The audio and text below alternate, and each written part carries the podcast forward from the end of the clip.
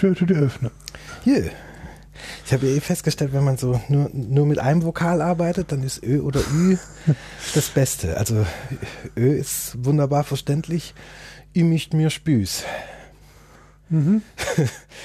Aber äh, über gut. Den Film würden wir mir infügen. Lüd, hört sich willkommen.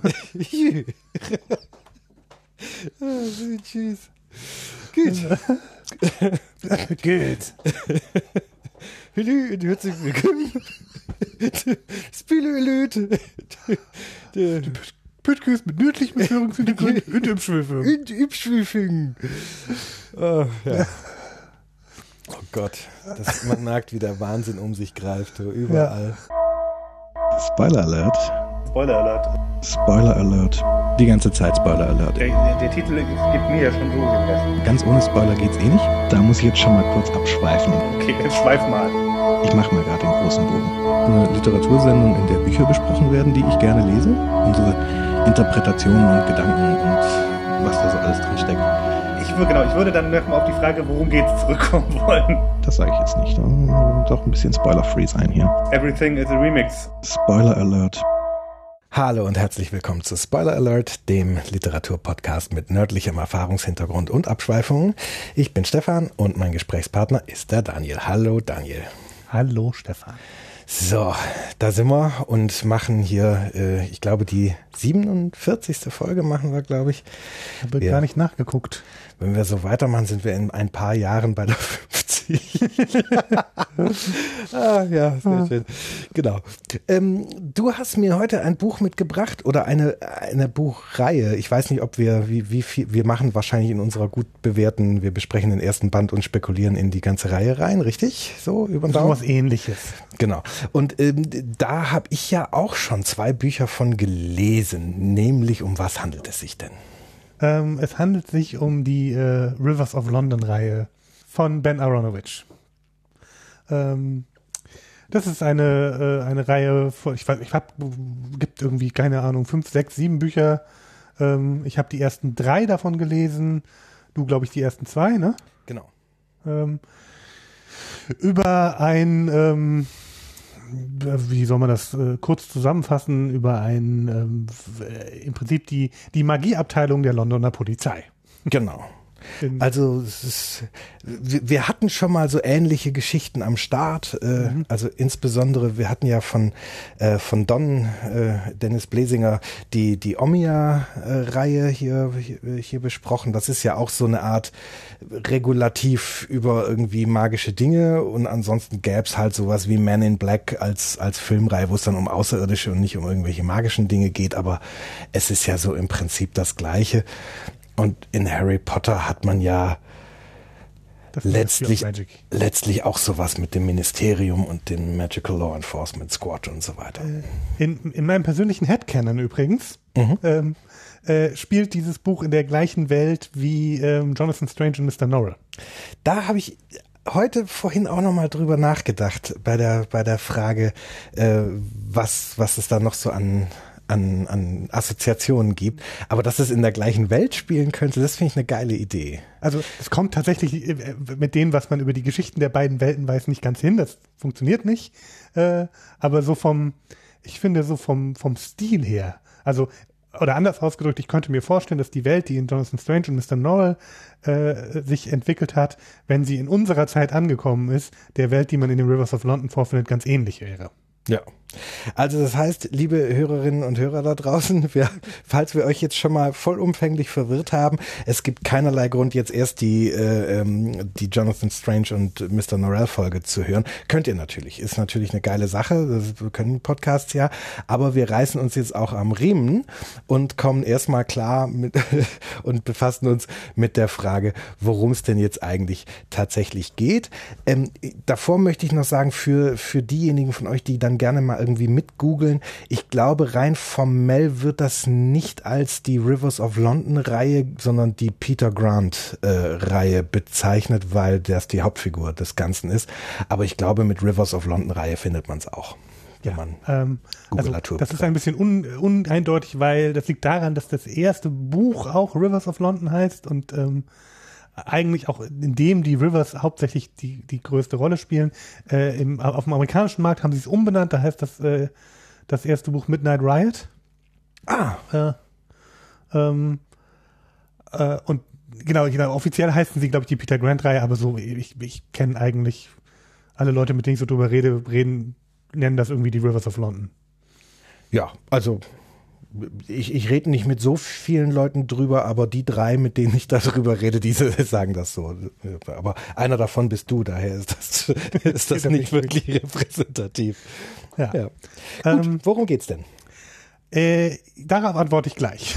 Okay, na Ähm, dann. ich äh, ich werde, es, äh, werde die, das ein bisschen anders machen, als ich das sonst mache, ähm, äh, weil es hat zwei Gründe. Ähm, zum einen habe ich es nicht mehr geschafft, mich in der Vorbereitung nochmal intensiv mit dem ersten Buch auseinanderzusetzen. Und das ist bei mir einfach eine ganze Weile her, dass ich das gelesen habe. Ich habe noch so ein bisschen drumherum gelesen. Ähm, und zum, zum anderen, das ist was, worüber ich nachher nochmal ganz gerne sprechen würde. Ähm, und das klingt jetzt vielleicht so ganz am Anfang ein bisschen merkwürdig. Ich habe diese Bücher mit großer Freude gelesen. Ähm, ich habe große Schwierigkeiten, mich en Detail daran zu erinnern, was in diesen Büchern passiert.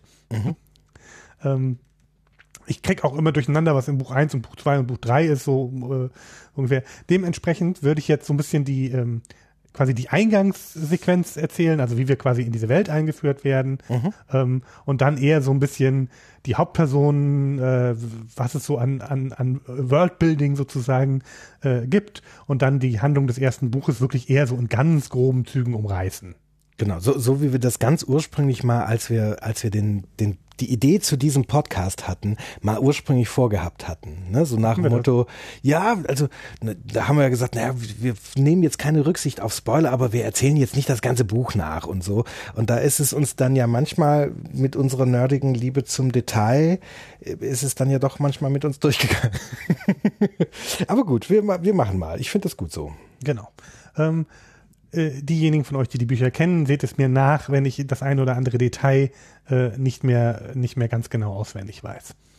Ähm, also äh, unsere Hauptfigur Peter Grant, äh, die wir äh, äh, von der wir gerade schon gehört haben, ähm, äh, ist, wenn ich das richtig in Erinnerung habe, auch der Ich-Erzähler dieser äh, dieser Geschichte. Also wir, wir äh, kriegen die Geschichte aus seiner Perspektive erzählt. Äh, Peter ist äh, Police Constable ähm, und am Anfang der Geschichte quasi am Ende seines Trainings äh, angekommen. Ähm, er äh, hat die Ausbildung zusammen mit, äh, mit Leslie, Leslie May gemacht, einer, einer Kollegin von ihm, in die er am Anfang des Buches auch ganz fürchterlich verliebt ist. Das legt sich im Laufe der Zeit ein bisschen.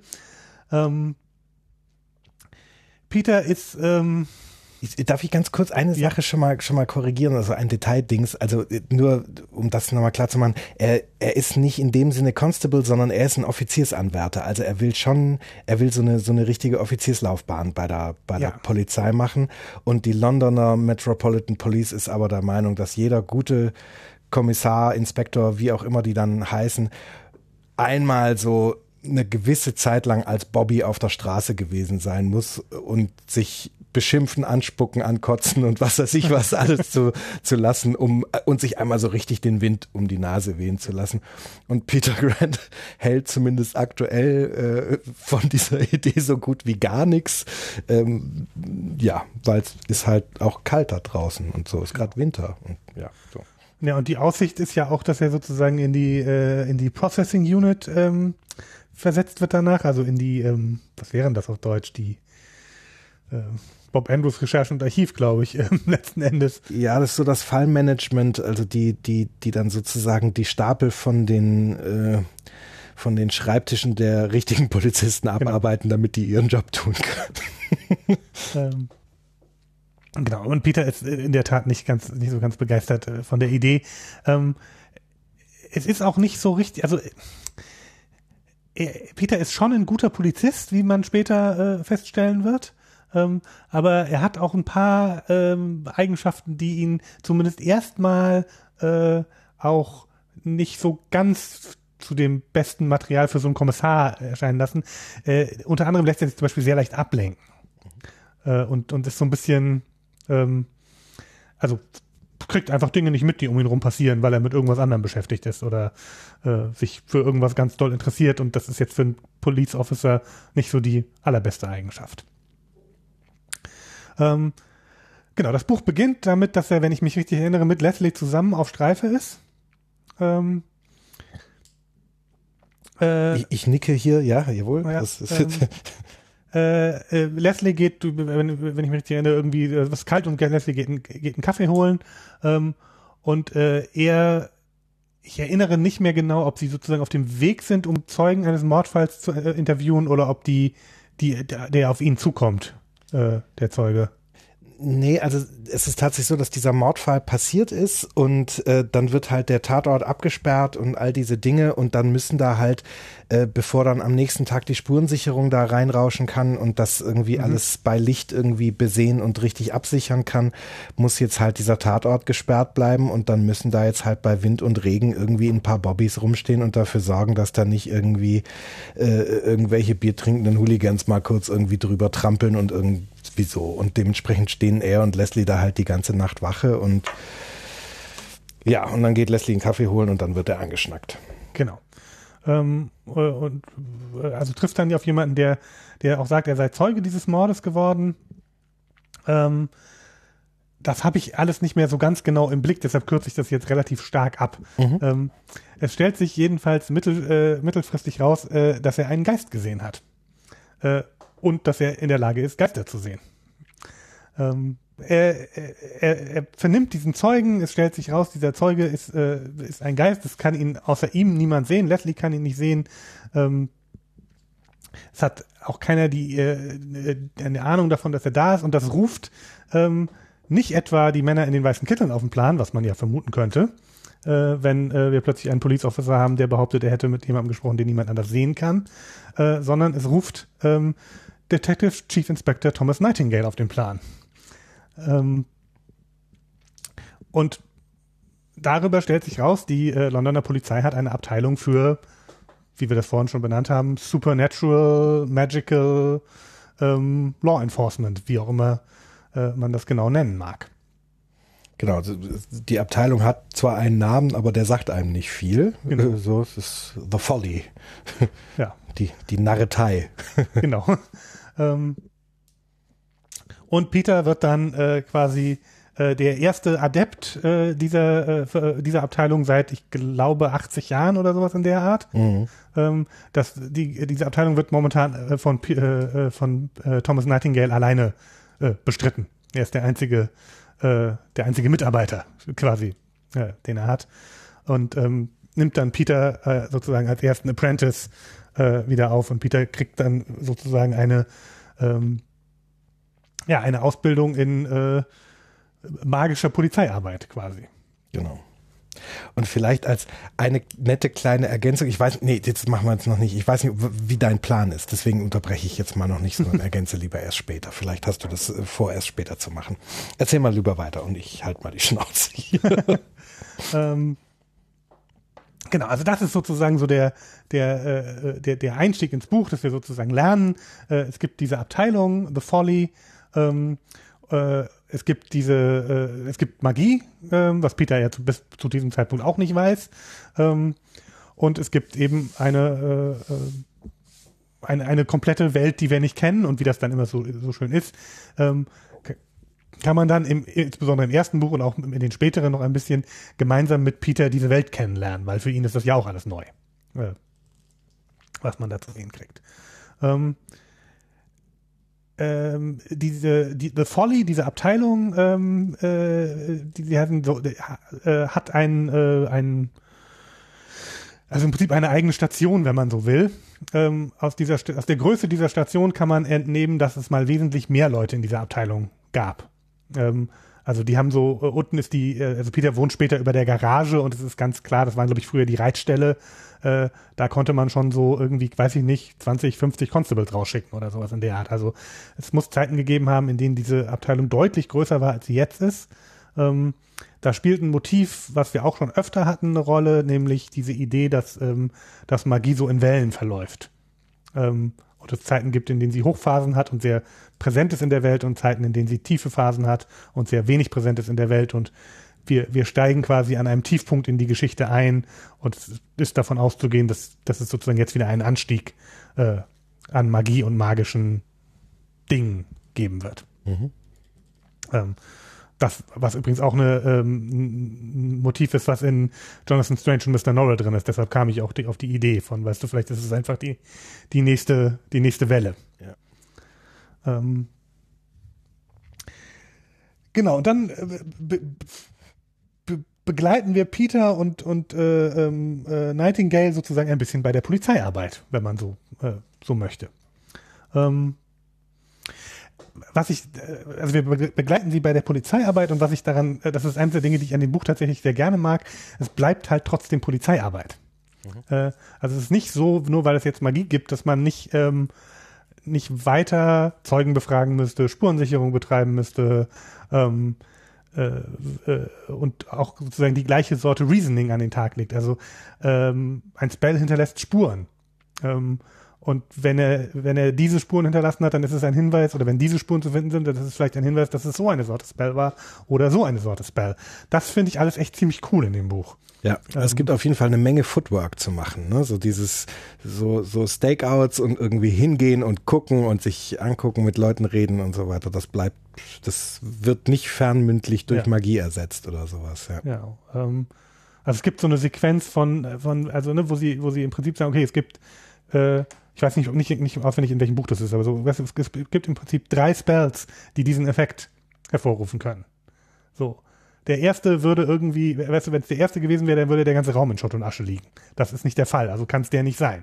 Äh, wenn es der zweite gewesen wäre, weiß ich nicht, hätte man, glaube ich, fünf Jungfrauen schlachten müssen. Also das ist es jetzt nicht, aber ne, so, nee, so es gibt kein, wir finden keine toten Jungfrauen, auch unwahrscheinlich. Also per Ausschluss kann es eigentlich nur der dritte gewesen sein. Also diese diese Sorte ähm, Polizeiarbeit bleibt erhalten. Das finde ich irgendwie total cool und das balanciert das Buch auch irgendwie gut, finde ich. Ähm, Inklusive Gerichtsmedizin, ne? Also das, äh, das ist auch noch so ein Punkt. Das ist da so ein schottischer Gerichtsmediziner oder beziehungsweise es ist ein, ein, ein, ein Schotte mit indischen Vorfahren, der aber einen starken schottischen Akzent spricht, ähm, der ja so der eingeweihte Gerichtsmediziner ist und auch so ein bisschen Ahnung hat, wie so ein Gehirn aussieht, wenn es durch einen Zauberspruch geblitzdingst wurde oder ähnliches, so der das dann auch irgendwie feststellen kann. Und so, also selbst solche Details sind mit drin. Ähm, und also eins der, der zentralen Dinge ist, dass, äh, dass Magie ähm, im wahrsten Sinne des Wortes Spuren hinterlässt. Es gibt das sogenannte Vestigium. Das ist so ein Resteindruck, wenn, wenn Magie gewirkt worden ist. Meistens irgendeine Sorte, Sorte Sinneseindruck. Also ähm, äh, entweder man, man schmeckt was, wenn man in den Raum reinkommt, oder im zweiten Buch hört er immer so Reste von der Melodie. Ähm, das ist sozusagen eines der stärksten Anzeichen, dass, dass Magie äh, gewirkt worden ist. Diese, dieses Vestigium ähm, und Teil seines Trainings besteht auch darin, das überhaupt da- das als das zu erkennen und nicht als so eine Mischung von, na, hier ist irgendwas komisch in dem Raum, aber ich nehme gar nicht so richtig wahr, was es ist. Ja. Ähm, Also man, ich habe mir das immer so ein bisschen wie so eine Art Energiesignatur vorgestellt, die dann halt, ähm, na, so ähnlich wie, ich, ich glaube, diese Metapher wird sogar erwähnt irgendwo. Wenn man, wenn man irgendwo saß eine Weile lang auf einem, auf einem Stuhl, dann ist die, die Körperwärme hinterher immer noch zu spüren und man könnte, wenn man irgendwie so eine Infrarotbrille oder sowas aufhat, könnte man sie auch sehen und so weiter. Und so ähnlich ist das bei Magie auch. Magie hinterlässt sozusagen unsichtbare, aber irgendwie spürbare Energierückstände in den Genau. Dingen und die äußern sich dann je nach magieempfänglicher Person äußern die sich anders, also sowohl wie die wahrgenommen werden, als auch je nach Magie, wie die, wie die aussehen. Ja. Ähm, ich drehe kurz eine Runde um Peter und, ähm, und Nightingale und dann würde ich noch mal ein bisschen was zu, dazu erzählen, wie die Magie eigentlich funktioniert Mhm. äh, in dieser Welt. Ähm, äh, also zwischen, zwischen äh, äh, Peter und, und Thomas Nightingale äh, ist ein ganz klarer, ähm, also die sind nicht vom gleichen Schlag, könnte man sagen. äh, äh, Nightingale ist äh, ein, ein klassischer tendenziell Upper Class English Gentleman, ähm, der, wenn es drauf ankommt, auch ganz schön fest zuschlagen kann und so, aber erstmal ist alles sehr, äh, sehr stilvoll unterwegs. Und Peter ist Peter ist schon tendenziell, nicht, nicht tendenziell, Peter ist Arbeiterklasse, ganz, ganz klar. Ähm, Peter ist, ähm, da gibt es auf Deutsch immer keine gute Formulierung für. Also seine Mutter ist schwarz, sein Vater ist weiß. Genau, also das wird als Mixed Race bezeichnet Genau. in den Büchern, ja. Ähm, äh, seine Mutter ist aus Sierra Leone, äh, meine ich, und sein Vater ist, äh, ist Brite. Ähm, das führt dann übrigens immer mal wieder zu so schönen Unterhaltungen, ob man jetzt eigentlich Leute, die dunkle Magie wirken, noch Black Magicians nennen kann, weil er auch ein Black Magician ist. Und, ähm, und dann einigen sie sich, glaube ich, auf Ethically Challenged Magician oder in der Art. ähm, das ist schon alles irgendwie ganz, äh, ganz cool. Aber also Peter ist halt im Prinzip ein, also ein, ein relativ moderner junger Mann, der irgendwie, keine Ahnung, gerne Xbox spielt, ähm, wahrscheinlich auch ins Fußballstadion gehen würde. Das taucht jetzt nicht spezifisch auf. Äh, und gegen, gegen, gegenüber hast du halt Nightingale, der wirklich so ein, so ein ganz so ein klassischer Brite ist. Ne? Wie man den sich so äh, in, äh, äh, als Klischee fast vorstellt. Genau, ich glaube, der guckt auch kein Fußball, der guckt Rugby. Ja, der, ja, guckt, oder Cricket vielleicht. der guckt einen Gentleman's Sport. Genau. Oder löst Kreuzworträtsel. Ja, also das mit dem Rugby ist, das, das kommt tatsächlich vor. Also Peter hat dann ja irgendwann so einen so einen Fernseher und so weiter da aufgebaut. Das funktioniert ja alles innerhalb der richtigen Räumlichkeiten des Folly nicht, weil die da so eine so eine Magie gewirkt haben, wo die ganze Elektronik irgendwie äh, verrückt spielt. Und deswegen Deshalb- zieht Peter ja auch da in diese Garage. Und äh, Mr. Nightingale kommt dann aber immer zum Rugby gucken in sein Wohnzimmer. ja, stimmt. ähm, genau, äh, über Nightingale weiß man am Anfang nicht viel, man erfährt so ein bisschen was, immer mal wieder. Ähm, äh, äh, der ist deutlich älter, als er aussieht. Ähm, äh, er, der ist knapp 100. Ähm, ähm, sieht aber aus wie, keine Ahnung, Mitte, Ende 40, äh, irgend sowas in der Art. Er ist, glaube ich, 1900 geboren tatsächlich, auf den, sozusagen auf die Jahrhundertwende drauf. Ähm, also scheint irgendwie in sein Leben magisch verlängert zu haben in irgendeiner Form. Ähm, und hat auch eine ganze Menge erlebt. So, das taucht auch immer mal wieder so zwischendurch als, äh, zumindest soweit ich gelesen habe, so als, als, ähm, als, als so, so, so, so, so, so kleine Echos auf, dass es Dinge gibt in seiner Vergangenheit, die jetzt auch nicht, äh, gab, die auch nicht ohne waren. Aber da weiß man nicht viel drüber. Ähm, Genau, du hast gerade schon beschrieben, dass sie, dass sie ein bisschen das Problem mit der Elektronik in, äh, in diesem, äh, in, in, in dem, in dem Folly, in der Folly haben. Ähm, das hängt damit mit zusammen, ich weiß gar nicht, ob man sagen kann, wie Magie funktioniert, ist eher ein Nebeneffekt von Magie, ähm, dass die in der Regel alle elektro elektronischen Geräte äh, irgendwie durchbrennen lässt. Ähm, das führt dazu, dass Peter im ersten Buch, glaube ich, ungefähr fünf, fünf Handys verbrät, bis er irgendwann eins findet, was man tatsächlich richtig ausschalten kann, ähm, wenn man äh, wenn man arbeitet. Genau, also ich, man muss den Akku, glaube ich, rausnehmen und äh, zu dem Zeitpunkt, also A braucht er eine Weile, bis er das rausfindet und B ist es dann schon einigermaßen schwierig, überhaupt Geräte zu finden, aus denen man noch den Akku rausnehmen kann Mhm. und so. Ja. Also, ja. Genau. Ähm, Peter lernt dann eben ein bisschen Magie. Äh, die, äh, die Magie, zumindest im, im angloamerikanischen Raum, basiert ähm, in diesem Fall tatsächlich auf Lehren von Isaac Newton, äh, der auch der, der Gründer der Folly quasi, äh, quasi war und die, die Basic Magic Principles quasi äh, erstellt hat. Ähm, das ist so eine, so, ein, so eine Art, wie soll man das nennen? So eine Art Baukastensystem.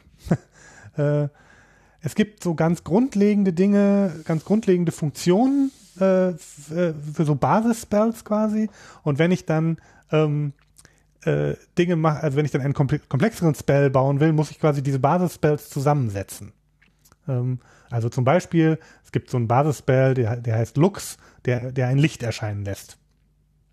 Ähm, es gibt einen Spell, der äh, Dinge in Bewegung äh, bringt. Und wenn ich jetzt irgendwie sowas wie einen Feuerball werfen will, muss ich irgendwie den, den Lichtspell und wahrscheinlich noch einen Heatspell und diesen Bewegungsspell irgendwie zusammenbauen in einer Form, dass die miteinander funktionieren. Ähm, das eröffnet natürlich irgendwie relativ viele Kombinationsmöglichkeiten. Ähm, grundsätzlich funktioniert es so, es gibt einen, also es gibt eben einen Spell, der Spell ist aber eigentlich eher eine, ein Hilfsmittel, würde ich sagen, ähm, weil es, wie, wie das häufig bei so magischen Geschichten ist, natürlich eine, eine, eine Geistesanstrengung ist, wenn man so möchte. Ähm, die wird in dem Buch als Forma beschrieben, also als äh, eine, bestimmte Form, die man sich im Kopf quasi quasi vorstellen muss und der Spell ist dazu da, diese Forma zu präsentieren, ähm, um dann den, äh, den gewünschten Effekt zu erzielen. So in ganz grob. Ja. Und die, Wor und die Worte dienen halt sozusagen dazu, genau diese, diese geistige Fokussierungsanstrengung, diese Konzentrationsleistung irgendwie zu unterstützen. Und zu kanalisieren, oder? Genau, also eigentlich wäre es egal, in, in welcher Sprache man das irgendwie ausdrückt, aber man braucht halt sozusagen eine wohl eingeübte Art und Weise, die, die, das, das irgendwie auszudrücken und so weiter. Und das passiert halt irgendwie, ähm, zumindest so wie es dort gelehrt wird, traditionell auf Latein. Das scheint halt so die, die europäische Tradition zu sein, wie man das, wie man das macht, beziehungsweise Newton hat halt seine Bücher auf Latein verfasst und dann ist das halt so. Äh, und es ist natürlich auch so- insofern einigermaßen praktisch, als dass man dann nicht aus Versehen mal irgendwie so ein Wort sagt und versehentlich irgendwie den entsprechenden Spruch raus, äh, raushaut, weil man ja so im Alltag dann doch relativ selten irgendwie mit lateinischen Wörtern um, um die durch die Gegend wirft. Ähm, sie treffen aber später irgendwann auch auf Leute, die sozusagen non-Newtonian Magic äh, wirken. Also die quasi in anderen Systemen ausgebildet worden sind. Ähm, weil eben dieses Newtonsche System wohl offensichtlich so den, also den, den, die, die, die, was man im klassischen Sinne die westliche Hemisphäre nennt, also ne, Europa und Nordamerika im Prinzip. Da wird äh, viel nach diesen Newton, Newtonschen Systemen gearbeitet, aber es gibt offensichtlich auch andere. Ähm, du hast gerade, glaube ich, schon erwähnt, dass man das üben muss. Das ist, nimmt auch einen großen Teil äh, des ersten Buchs ein, dass Peter einfach, also es ist jetzt nicht so, dass er, äh, dass er feststellt, er ist magisch begabt und kann dann sofort alles, sondern es ist richtig Arbeit. Ähm, er ist auch jetzt nicht, also er ist jetzt nicht, nicht, nicht wirklich schlecht oder so, aber er ist jetzt auch kein, kein Meisterschüler, dem alles total leicht von der Hand geht. Genau, in, tatsächlich im Gegenteil. Am Anfang denkt Nightingale so, dass, dass er ein, ein für jemanden, der überhaupt Magie be begabt ist, äh, fundamental unbegabt ist und merkt dann erst so nach und nach, dass, dass Peters Stärken woanders liegen. Ja. So. Ähm, das wäre, also äh, die, die, da können wir schon mal, äh, finde ich, ein, äh, ein- eine Na- Nadel reinhängen. Ähm, über Peters Stärken und Schwächen würde ich nachher gerne nochmal sprechen. Mhm. Also was der eigentlich mitbringt und was nicht. Ähm, also weil, weil, also Peter ist das auch alles irgendwie zu uneindeutig. Mhm. Diese komischen alten lateinischen Texte und, und dann soll man das irgendwie so lange üben, bis man das kann. Ähm, das ist ihm irgendwie auch alles nicht g- ganz geheuer und, und Peter will dann so Dinge wissen wie, äh, keine Ahnung, so, wie weit wirkt denn dieser Spell? So, oder ähm, äh, kann man irgendwie Aussagen darüber machen, wie lange er andauert? Äh, und so und fängt dann an, so ein bisschen sich, sich mit so einem wissenschaftlichen Geist diesem ganzen Ding zu nähern. Genau, der nerdet sich da so rein. Genau. Er macht Experimente. Ja. Ähm, äh, Unter anderem lustigerweise, wir haben ja als in unserer letzten Folge haben wir ja so ein bisschen gelästert über diese Art und Weisen, wenn so äh, also über die die Magie, die in ähm, äh, in dem Name des Windes irgendwie f- vorkommt und haben gesagt, äh, haben das so scherzhaft als äh, Magiesystem mit Energieerhaltungssatz äh, g- genannt. Und tatsächlich ist das eine Sache, die Peter total umtreibt, dass er sagt, wo kommt die Energie her? Ja, der Energieerhaltungssatz, der gilt, fertig aus. Das heißt, die Energie muss irgendwo herkommen. Und sie scheint nicht von der Lebensenergie des, des äh, Zaubernden zu kommen. Ja, wo, wo kommt sie denn dann weg? So, und das, das macht ihm irgendwie, macht ihm irgendwie Kopfzerbrechen. Und dann will er das rausfinden und fängt dann an, halt ein wissenschaftliches Experiment zu designen, mit dem man das rausfinden kann. Und das testet dann irgendwie Dinge, was Nightingale am Anfang für völlige Zeitverschwendung hält. Ja. Also der soll lieber üben. Äh, genau, und später lernt er das ein bisschen mehr, zu schätzen. Ne? Also, dass das wirklich was ist, was, was Peter auch auszeichnet, diese Art zu denken Ja. und sich das so anzugucken. Ja, genau. Genau, und im Prinzip ähm, teilt sich das erste Buch in drei Teile und über die anderen beiden Teile kann ich dann noch ein paar Personen einführen. Ähm, es gibt äh, äh, Peter, der Peter, der quasi von Nightingale in, in Richtung, also in Magie ausgebildet wird und ne, Sachen übt und dann dieser, dieser, dieser Look-Spell, den ich vorhin erwähnt habe, das ist so einer der ersten, die man lernt, weil der relativ leicht zugänglich ist und ne, diese Frage von, gelingt es ihm irgendwie so ein Licht zu produzieren, wie stabil ist es, wie lange hält es und so, das sind alles Dinge, die ihn relativ lange aufhalten. Äh, auch. Ähm, und ansonsten haben sie im Prinzip zwei Fälle, mit denen sie ähm, mit denen sie beschäftigt sind. Ähm, die auch ganz gut, finde ich, die beiden Anteile von Polizeiarbeit widerspiegeln. Ähm, nämlich zum einen die, äh, die, die Untersuchung von Kriminalfällen und zum anderen die Aufrechterhaltung der öffentlichen Ordnung. Ähm, das ist ja so ein bisschen in, bei Polizei immer so ein bisschen beides mhm. äh, spielt eine Rolle. Ähm, ich fange mal mit dem, mit dem Letzteren an. Ähm, es ist so, dass es einen, einen Konflikt äh, gibt, der zwischen ähm, verschiedenen äh, Personifizierungen äh, der Londoner Flüsse äh, ausgebrochen ist. Deshalb heißt das Buch auch Rivers of London. Ähm, es gibt sowas, die heißen, äh, war auch lateinisch, ich glaube, Genius Locii, oder?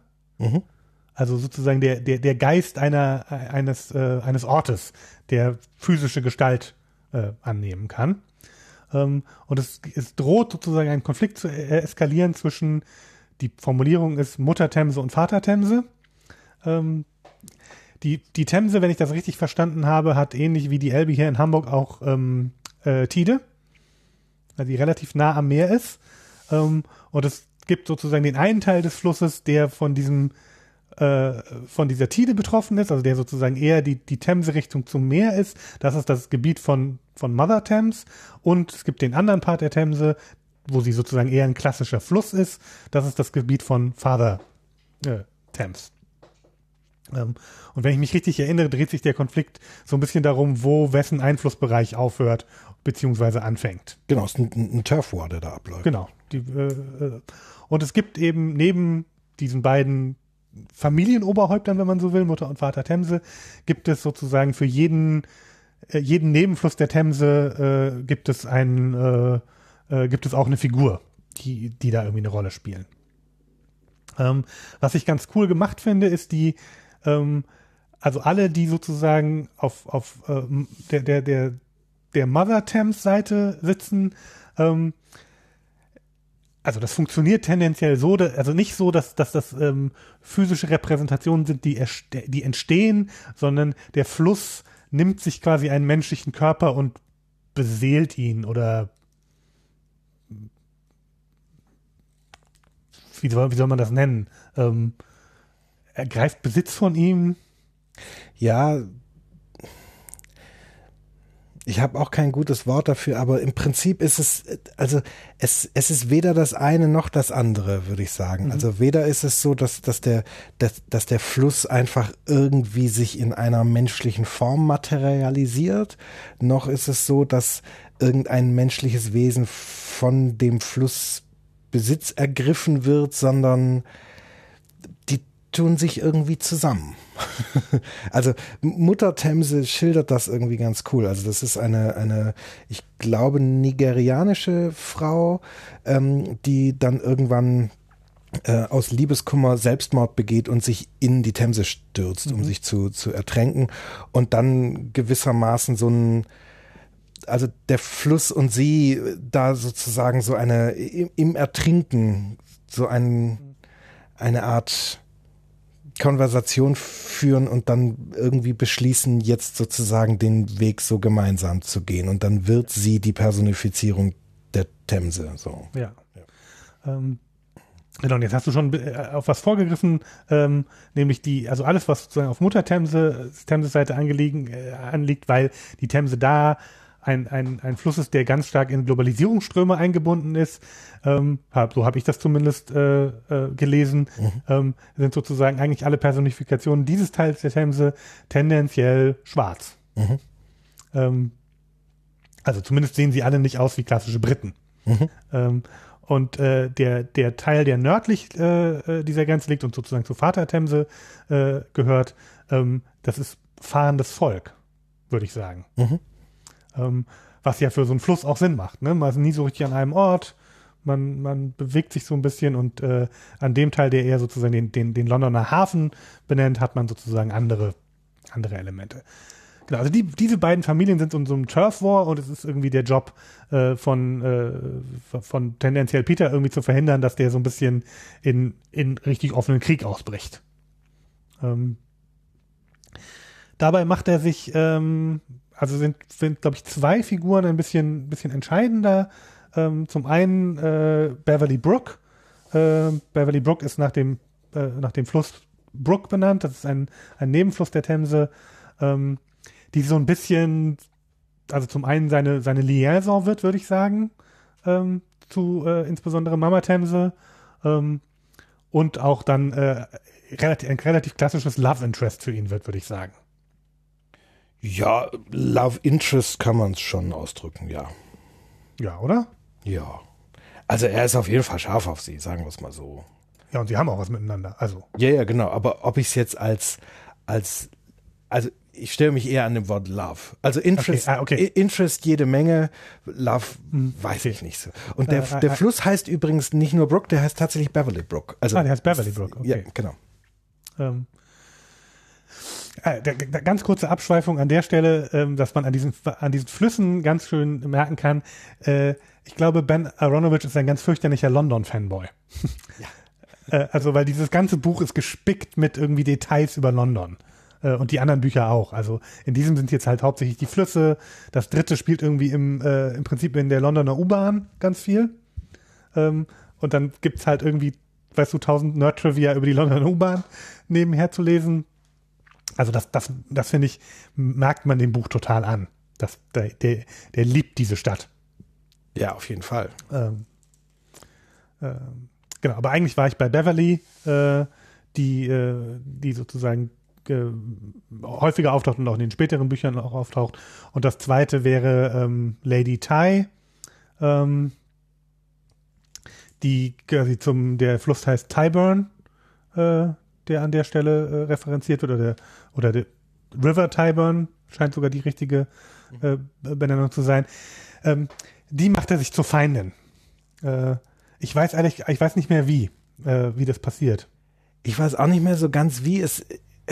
Ich, ich glaube, vor allem ähm, lässt er sich nicht, also sie, sie nimmt ihn am Anfang nicht so richtig für voll und glaubt ihn irgendwie äh, ähm, sozusagen wie so eine Marionette kontrollieren zu können. Und dann und dann funktioniert das nicht. Und dabei stellt, also weil das nicht funktioniert, stellt er sie gewissermaßen vor ihrer Mutter so ein bisschen so ein bisschen bloß. Und das ist ihr peinlich und das verzeiht sie ihm nie, weil ne, man, man sorgt nicht dafür, dass Tai ihr Gesicht verliert. So. Genau, also, äh, also Lady Ty ist auch die, ähm, also au- auch wenn sie nicht faktisch das Familienoberhaupt ist, das ist Mutter Themse, Lady Ty ist diejenige, die die Geschäfte erledigt. Genau. Und, äh, und, auch Und die auch mächtigste second, second in Command, Genau, definitiv. ne? und ja. auch die, die mächtigste äh, Person in diesem Clan und ist auch so eine, also ich würde sagen, Lady Ty würde jetzt so von, von ihrer Art und Weise zu denken und wie sie so strategisch unterwegs ist und so, die würde jetzt auch in so einem Song of Ice and Fire nicht so wahnsinnig auffallen. Stimmt. Ähm, also, ne, auch sehr darauf bedacht, äh, also, ne, dass, dass, dass er sie quasi bloßstellt, ist auch, das ist ein Affront äh, gegen sie. Äh, Also, er macht sich da so ein paar Freunde und auch ein paar Feinde, ähm, während er irgendwie versucht, diesen, ähm, diesen eskalierenden Streit zwischen den beiden zwischen den beiden Häusern äh, zu, zu lösen, die auch tendenziell jetzt ihn auch nicht so wahnsinnig ernst nehmen. Ähm, also die, die Aussage ist im Prinzip, ja, du kannst irgendwie gerne versuchen, irgendwie Frieden zu schließen, da hast du auch eine Woche Zeit für, aber wenn es in einer Woche nicht klappt, so dann nehmen wir das in unsere eigenen Hände. Also da haben sie so ein bisschen äh, eine, äh, da, da ist so ein bisschen eine, eine Zeitbombe drauf. Wenn er das nicht, nicht, nicht gelöst kriegt, dann droht irgendwie äh, da Krieg auszubrechen. Ähm, und das würde äh, The Queen's Peace äh, stören und das geht ja nicht. ähm, und das andere äh, ist eine Serie, äh, also ich habe ja gesagt, es sind so zwei Dinge, mit denen sie beschäftigt sind. Es geht darum, dass sie diesen, äh, diesen Konflikt irgendwie deeskalieren müssen. Und das andere ist eine Serie äh, von, äh, von Mordfällen, mit der sie zu tun haben. Ähm, die kriege ich nun wirklich gar nicht mehr zusammen.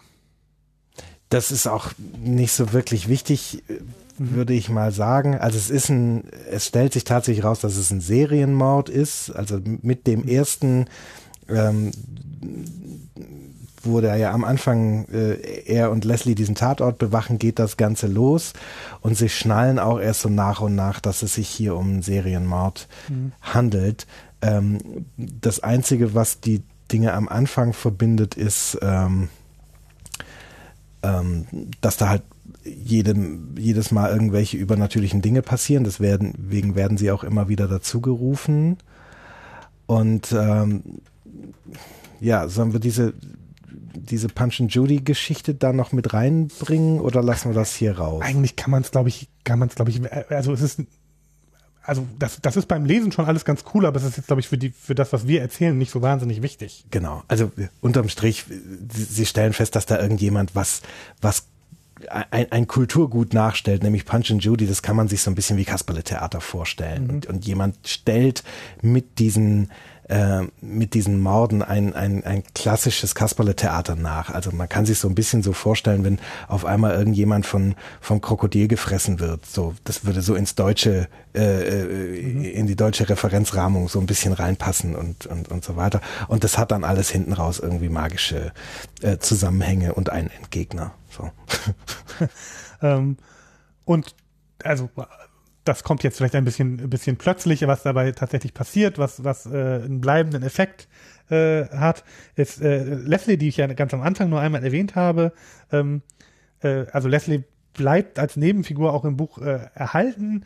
Ähm, also sie weiß auch, dass, dass Peter jetzt äh, in dieser äh, in dieser Einheit ist ähm, und sie begleitet das auch so ein bisschen ähm, und die sind auch weiter äh, zusammen an diesen Mordfällen dran. Ähm, und es ist tatsächlich so, dass sie aber sozusagen im Showdown des Buches ähm, dann ähm, relativ schwer verletzt wird. Ähm, also es ist so, dass das, das also da ist, da ist so ein Moment von Besessenheit drin. Die Leute sind auf eine Art und Weise von einem, einem eben einem Spirit besessen. Und das Problem ist, dass, dass das menschliche Gehirn nicht lange aushält. Ähm, und dann fangen den, den Leuten im Prinzip an, der, der, das Gesicht zu zerbrechen oder der Kopf zu platzen. Ähm, äh, das passiert Leslie äh, im, im, im Showdown quasi noch.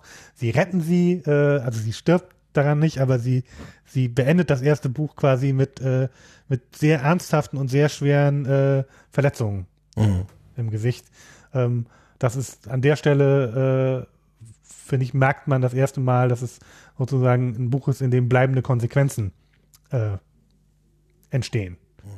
Also ist man jetzt am Ende eben nicht bei, okay, und jetzt ist irgendwie Leslie ist bei der Mordkommission und er ist da und Nightingale und alles ist gut, sondern so es passiert Dinge, die die die weiteren Bücher irgendwie informieren werden, ähm, be, also die die Konsequenzen für spätere Geschichten haben werden.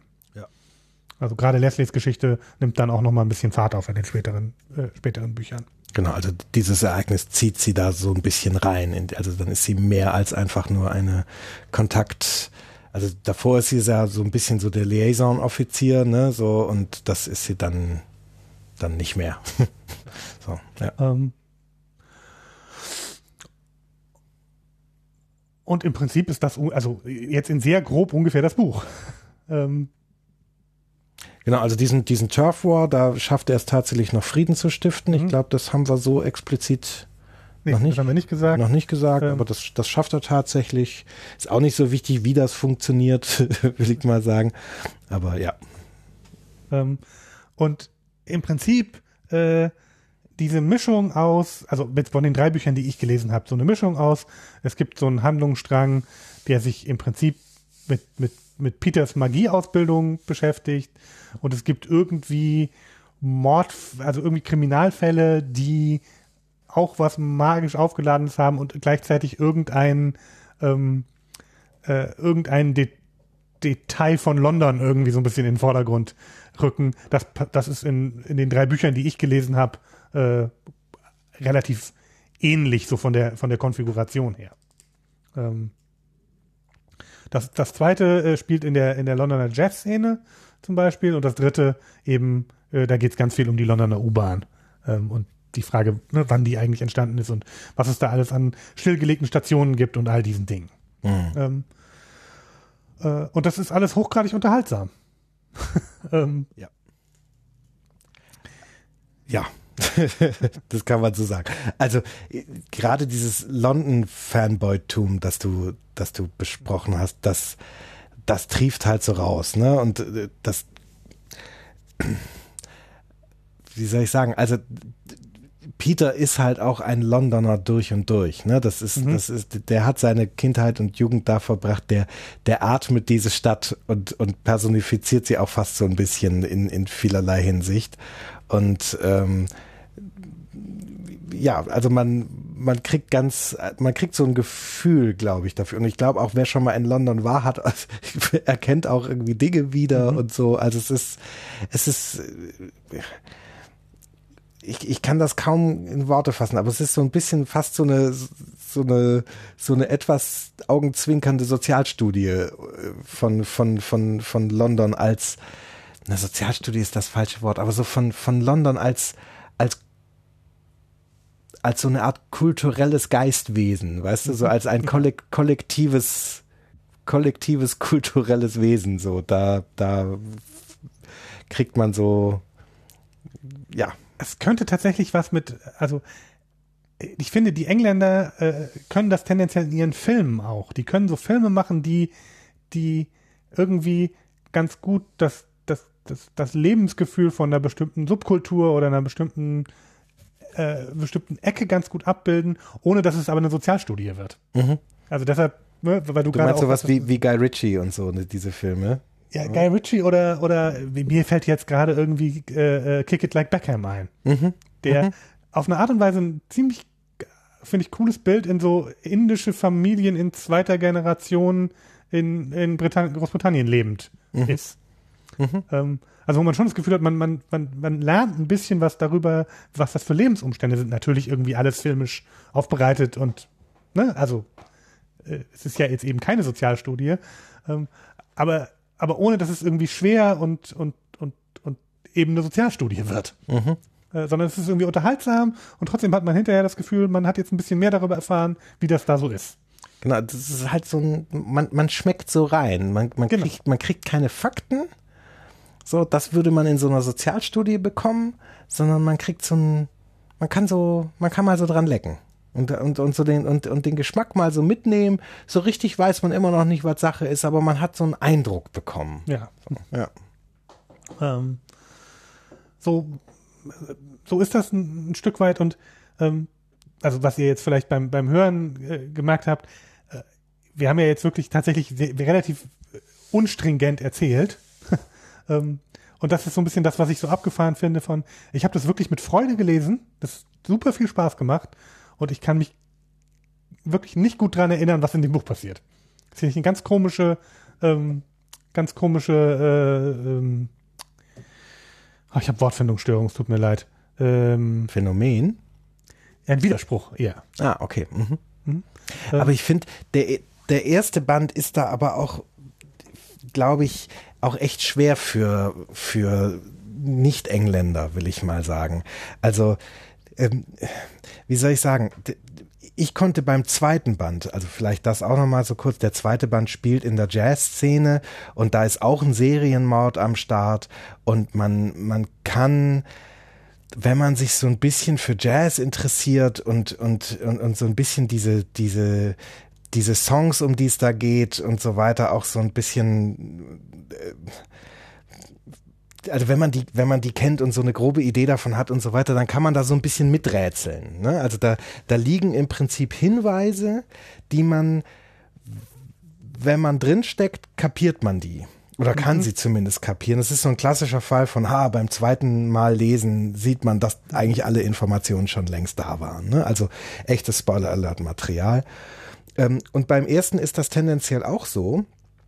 Aber, da sind, aber da sind es halt eben diese, diese Punch and Judy äh, äh, Elemente. Also äh, kann man sich wirklich vorstellen wie klassische Kasperle-Theater-Elemente und äh, die aber eben nach einem anderen Strickmuster gebaut sind wie deutsches Kasperle-Theater. Und das heißt, als Deutscher, man, man kennt diese Punch and Judy-Elemente nicht und man kann sie auch nicht wiedererkennen. Also klar kommt es einem irgendwie komisch vor, dass da auf einmal jemand mit einem übergroßen Knüppel anfängt, Leute umzubringen.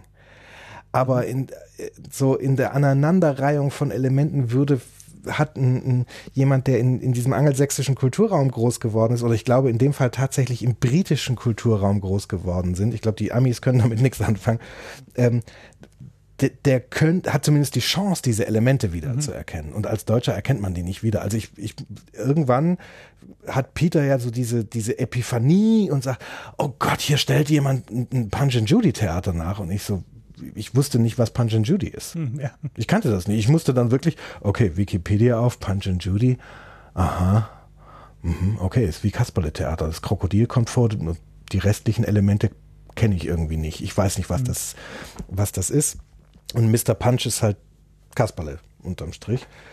Ähm, und so, und dann so, hm, ja, okay, ja gut, kein Wunder, konnte ich mit der ganzen Scheiße hier nichts anfangen. Und ich glaube, dementsprechend ist der erste Band ein schlechtes Beispiel, weil da wirklich wenig da ist, was irgendwie hängen bleiben kann. Mhm. Und ich kann mir aber vorstellen, dass die, also mir ging es zumindest als jemand, der viel und gerne Jazz hört, ging es mir beim zweiten Band ganz anders. Und den dritten habe ich jetzt ja noch nicht gelesen. Ich weiß nicht, wie, wie U-Bahn und so weiter, was da so passieren sollte oder was da bei den anderen Büchern kommt. Aber also auf jeden Fall meine These ist, dass, dass ähm, dass so wenig hängen bleibt vom ersten Band, das hat was mit dieser, mit dieser Punch and Judy Spezialität zu tun. Aber es ändert nichts an deinem Punkt, dass es erstaunlich ist, dass man dieses Buch lesen kann, total Freude dran hat, obwohl man mit einem der größten Reveals dieser Geschichte überhaupt nichts anfangen kann. Und trotzdem findet man es geil. So. Ja. ja.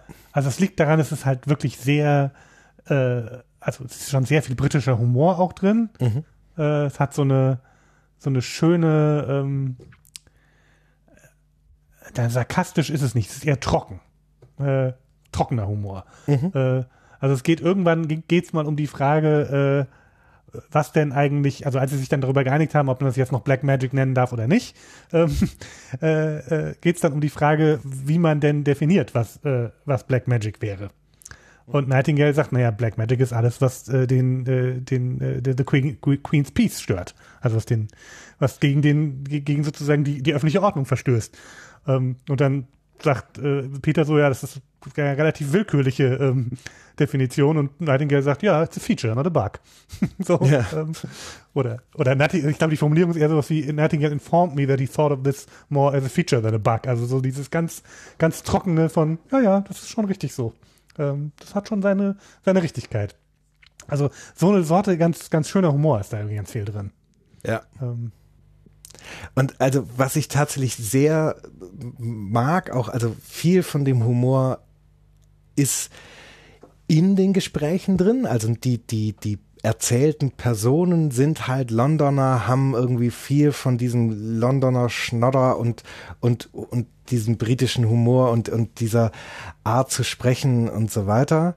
Ähm, also da kommt natürlich viel von dem Humor rum, mhm. aber ich finde auch im Erzählstil liegt auch viel. Also mhm. wir haben ja eben Peter als, als Ich-Erzähler am Start, der auch selber diesen Humor hat. Also der guckt halt mit so einer bestimmten Art und Weise auf die Dinge. Mhm. So, also keine Ahnung, gerade ganz am Anfang, ne, wo es na, also man hat so einen Mordfall, da, da, da liegt jemand und, und so und wird entdeckt. Und wie er das dann halt so berichtet, wie das so abläuft, wenn in London irgendwo ein Körper auf, regungslos auf dem Boden mhm. liegt, so, ne? Dann gibt's den Quick London Lookover, ne? Oder, oder Once Over und so, und wo man erstmal guckt, so, ja, wahrscheinlich ein Besoffener, der da liegt, oder bewegt er sich nicht doch noch und so, und hm, vielleicht dann doch lieber nicht gucken gehen und so weiter. Und dann irgendwann stellt man fest, ja, okay, hier liegt tatsächlich ein Toter, ich sollte vielleicht mal die Bullen rufen und, ja.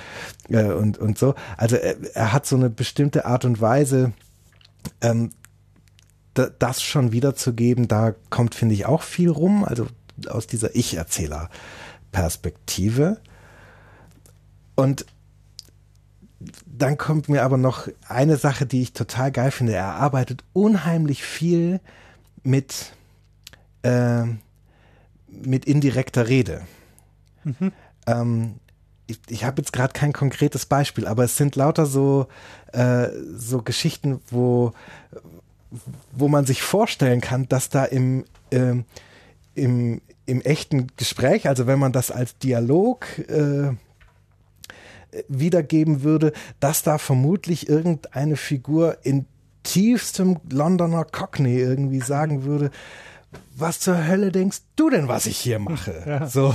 Und, und, dann kommt da aber so ein, so ein sehr sehr, sehr, sehr britisches. So He informed me of the futileness of my actions oder sowas. Genau, also das ist so, so und das, also und zwar ständig in so Situationen, wo man genau weiß, hier, hier ging es gerade richtig rund sprachlich. Ja. Da fängt er das so an, in indirekte Rede zu, äh, zu umschreiben. Und das ist mhm. wirklich, äh, ja, äh, das ist wirklich nett. Ähm. Genau, und ich finde mit dem zwei, also beginnend mit dem zweiten Buch wird, finde ich, auch noch ein äh, äh, noch mal ein größerer Arc angelegt. Also dass es doch noch mal eine Geschichte gibt, die sich auch eher durch alle Bücher zieht. Ähm, äh, da wird ja dann dann noch mal ein anderer Widersacher eingeführt. Ähm, also da scheint auch noch, ich habe ja auch nur drei Bücher gelesen, scheint auch noch ein, ein, eine größere äh, größere Geschichte zu geben.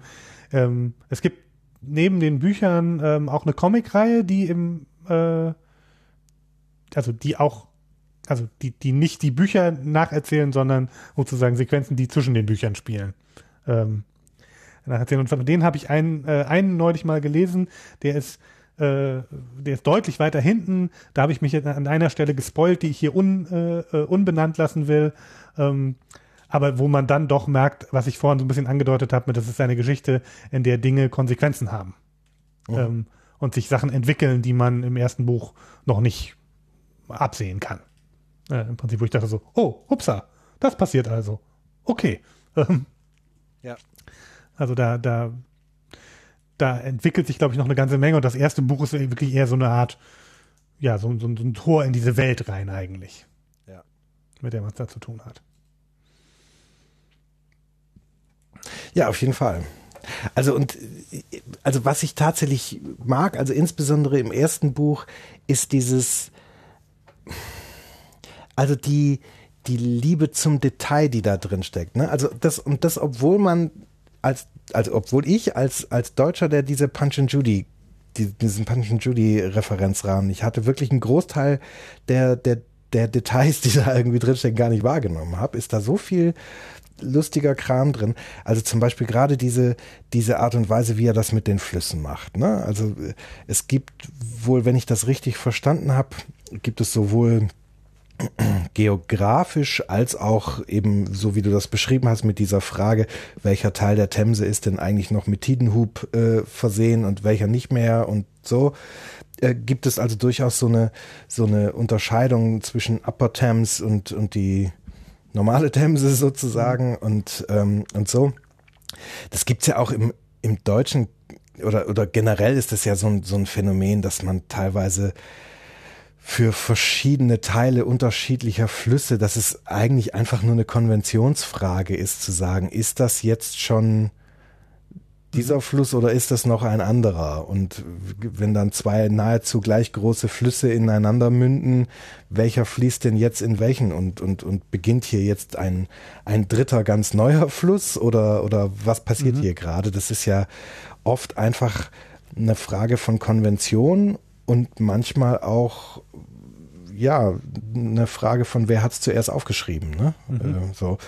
Und ähm, und so und und bei der Themse gibt's aber wohl tatsächlich so einen so einen gewissen Effekt von dass es da mehrere mythologische Elemente gibt die irgendwie diese Flüsse also auch den auch die Teile des Hauptflusses sozusagen beinhalten. Und dass da aber über die die Zeit hinweg auch einfach sich Geschichten verändert haben. Das haben wir ja auch im, im, im Troja Alert durchaus auch mal erzählt, ne, dass dann mal so die eine Göttergeneration von der nächsten abgelöst wird und so. Und so ähnlich scheint es hier auch zu sein, dass, ähm, dass dieser Father Thames wohl so ein, so ein keltisches Überbleibsel ähm, mhm. ist, was dann aber irgendwann durch eine eher weibliche Gottheit ersetzt wurde oder umgekehrt. Ich bin mir gerade nicht mehr sicher, aber eigentlich zumindest aus der Logik des, des Buches raus ähm, müsste es eigentlich eher so sein, dass sozusagen Father Thames die ältere mhm. Variante ist. Ähm, Aber wenn ich so an keltische Gottheiten denke, fallen mir lauter weibliche Wassergottheiten ein. Aber egal, äh, wir ignorieren das an der Stelle einfach mal. Ähm, und so. Und was ich auch cool finde, ist, also du hast das ja vorhin so beschrieben, dass die neuere Themse, also Mama Themse, dass die so ein bisschen globalisierter, internationaler, durchmischter ist und so weiter. Und coolerweise stimmt das so absolut, aber auch nicht, weil, weil eben gerade auch der Teil, der so eher die alte Themse und, und, und Father Thames irgendwie beinhaltet, das sind halt auch nicht irgendwelche klassischen Engländer. So. Und das Coole ist, die gibt es halt auch nicht. Ja, also England ist spätestens seit den Römern ein, ein, ein Schmelzpott verschiedenster Einflüsse und, und also von, von verschiedensten Sprachen, Kulturen und Ethnien gewesen. Also schon alleine, weil die Römer da so viel unterschiedliche Leute mit hingeschleppt haben. Ähm, und so. Und das dann quasi jetzt hier im Buch die, diese Father Thames Truppe auch irgendwie, das, das sind ja so dieses Traveling Folk in, ähm, in, in, auf den britischen Inseln, da weiß ja auch keiner so genau, wo die herkommen. Die haben irgendwie sprachlich ähm, Verwandtschaft mit, mit diesen, äh, mit, mit Sinti und Roma und so weiter, die irgendwie auf dem, auf dem Kontinent unterwegs sind. Andererseits haben sie wohl tiefe, tiefe irische Wurzeln ähm, oder zumindest sind da auch irgendwie gälische Elemente in ihrer Sprache mit drin und keiner weiß so recht, ob das alles so eine nachträgliche Zusammenmischung ist oder was da irgendwie passiert ist. Aber auf jeden Fall diese Traveling Communities, gerade in Wales und, und, ähm, und in Irland, keiner weiß so, also die passen in keine Schublade so recht rein mhm. und eigentlich die einzige richtig gute Erklärung für die ist so, die sind eine wilde Mixtur aus allem, was jemals irgendwie auf den britischen Inseln angelandet ist. Mhm. Und so ähnlich ist die neue moderne Themse hier im Buch auch. Es ist nur, nur die Elemente, aus denen man diese Mischung angerührt hat, ist, ist irgendwie neu und anders und, und so weiter. Aber eigentlich sind die sich gar nicht so unähnlich. Und das finde also ich ziemlich cool. Also die, die neue, die, also der, der, der, der eher Hafenteil der Themse hat auch eher so ein bisschen Kolonialgeschichte äh, mit sich getragen, oder? Also das. Äh und ist metropoliger, ne? Also es ist, ja. es ist, ist städtischer. Während die Upper Themse, das ist ja auch schon, ne, also die, die Londoner sagen das ja auch so, ne, wenn man, wenn man aufs Land rausfährt, so, dann fährt man, fährt man so zur, zur Upper Thames. So, mhm. und, und das ist auch, ne, also Peter fährt da ja auch irgendwann mal raus, ne, und dann, das ist halt dann so, ja, fährt man halt so ein bisschen aufs Land. Genau. ja. Ähm, genau, und, und die, die äh, Mama Thames, also ne, die, die wohnen auch in großen Lofts irgendwie am Hafen und genau, es hat sowas wie eher was Großstädtisches und so ein bisschen ähm, Genau, also zumindest Tyburn ist auch so ein, äh, so ein, so ein, so eine Repräsentantin von so modernem Business, ne? Also so, mhm. das fühlt sich so nach so Penthouse-Wohnungen mit mit so Glasterrassen und und und Blick auf die Skyline und oder so zumindest auf der auf den nächtlichen Hafen und so weiter irgendwie an. Aber Mama Thames ist ja eher so eine, also das, ich finde es auch so lustig, dass so so Mama Thames Haus und das Haus von Peters Mutter sich so sehr ähneln. Also er, mhm. er erkennt da ja ganz viel wieder, weil Mama Tams halt, die ist halt wie so eine westafrikanische Mama halt so drauf ist. Mhm. Zumindest in, in äh, so eine westafrikanische Mama in, in Großbritannien, nämlich die ganze Familie ist irgendwie möglichst da und man hat irgendwie so Lagerhaltung von irgendwie seltsamem Zeug rumstehen, mhm. so, ne? Also keine Ahnung, so so ganze Paletten von Kokospaste stehen da halt im Haus rum. Das hat man halt einfach. Und, und so, und, und er selber erzählt dann auch immer wieder so Geschichten wie, ne, so, dass kaum das dass er irgendwie ausgezogen war, ist sein Zimmer sofort von seiner Mutter als Lagerraum für irgendwie Dinge in, in Beschlag genommen worden und so weiter.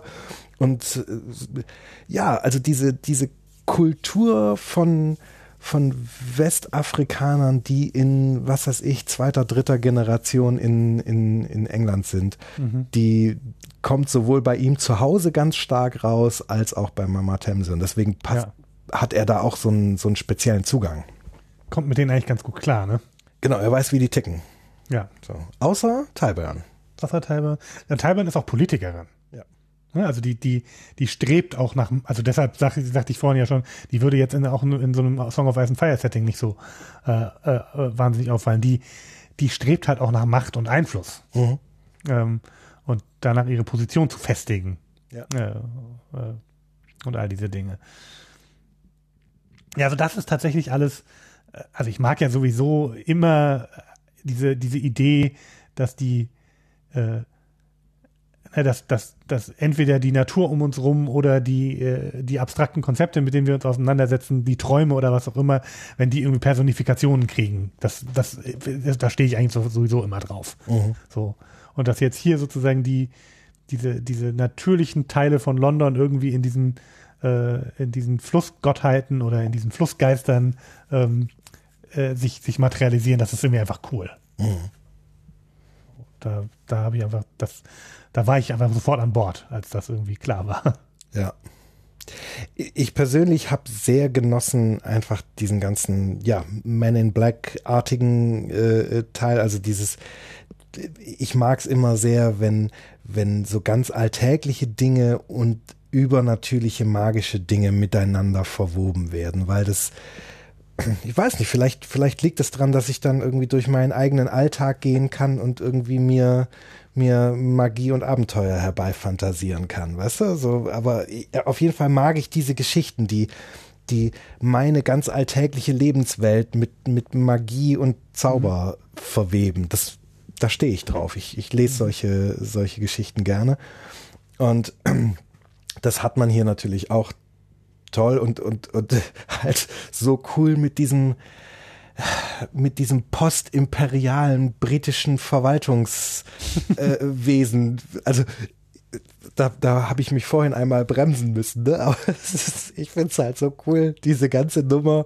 Es, es gibt also bei Scotland Yard gibt's halt diesen, diesen Chef der, der, der Polizei, der natürlich auch weiß, dass es Nightingale gibt und dass man halt ab und zu den rufen muss. Aber eigentlich empört den das. Ja, das ist ein durch und durch bodenständiger Typ, der es eigentlich schon als eine, wie soll ich sagen, er, er empfindet es als eine gewisse Frechheit der Welt, Fälle zu produzieren, die sich nicht mit ganz bodenständiger, na- natürlicher Polizeiarbeit lösen lassen, sondern wo man so ein Fuzzi wie diesen Nightingale braucht, der ihm auch zu aristokratisch und zu, zu viktorianisch ist. Den, den mag er nicht. So.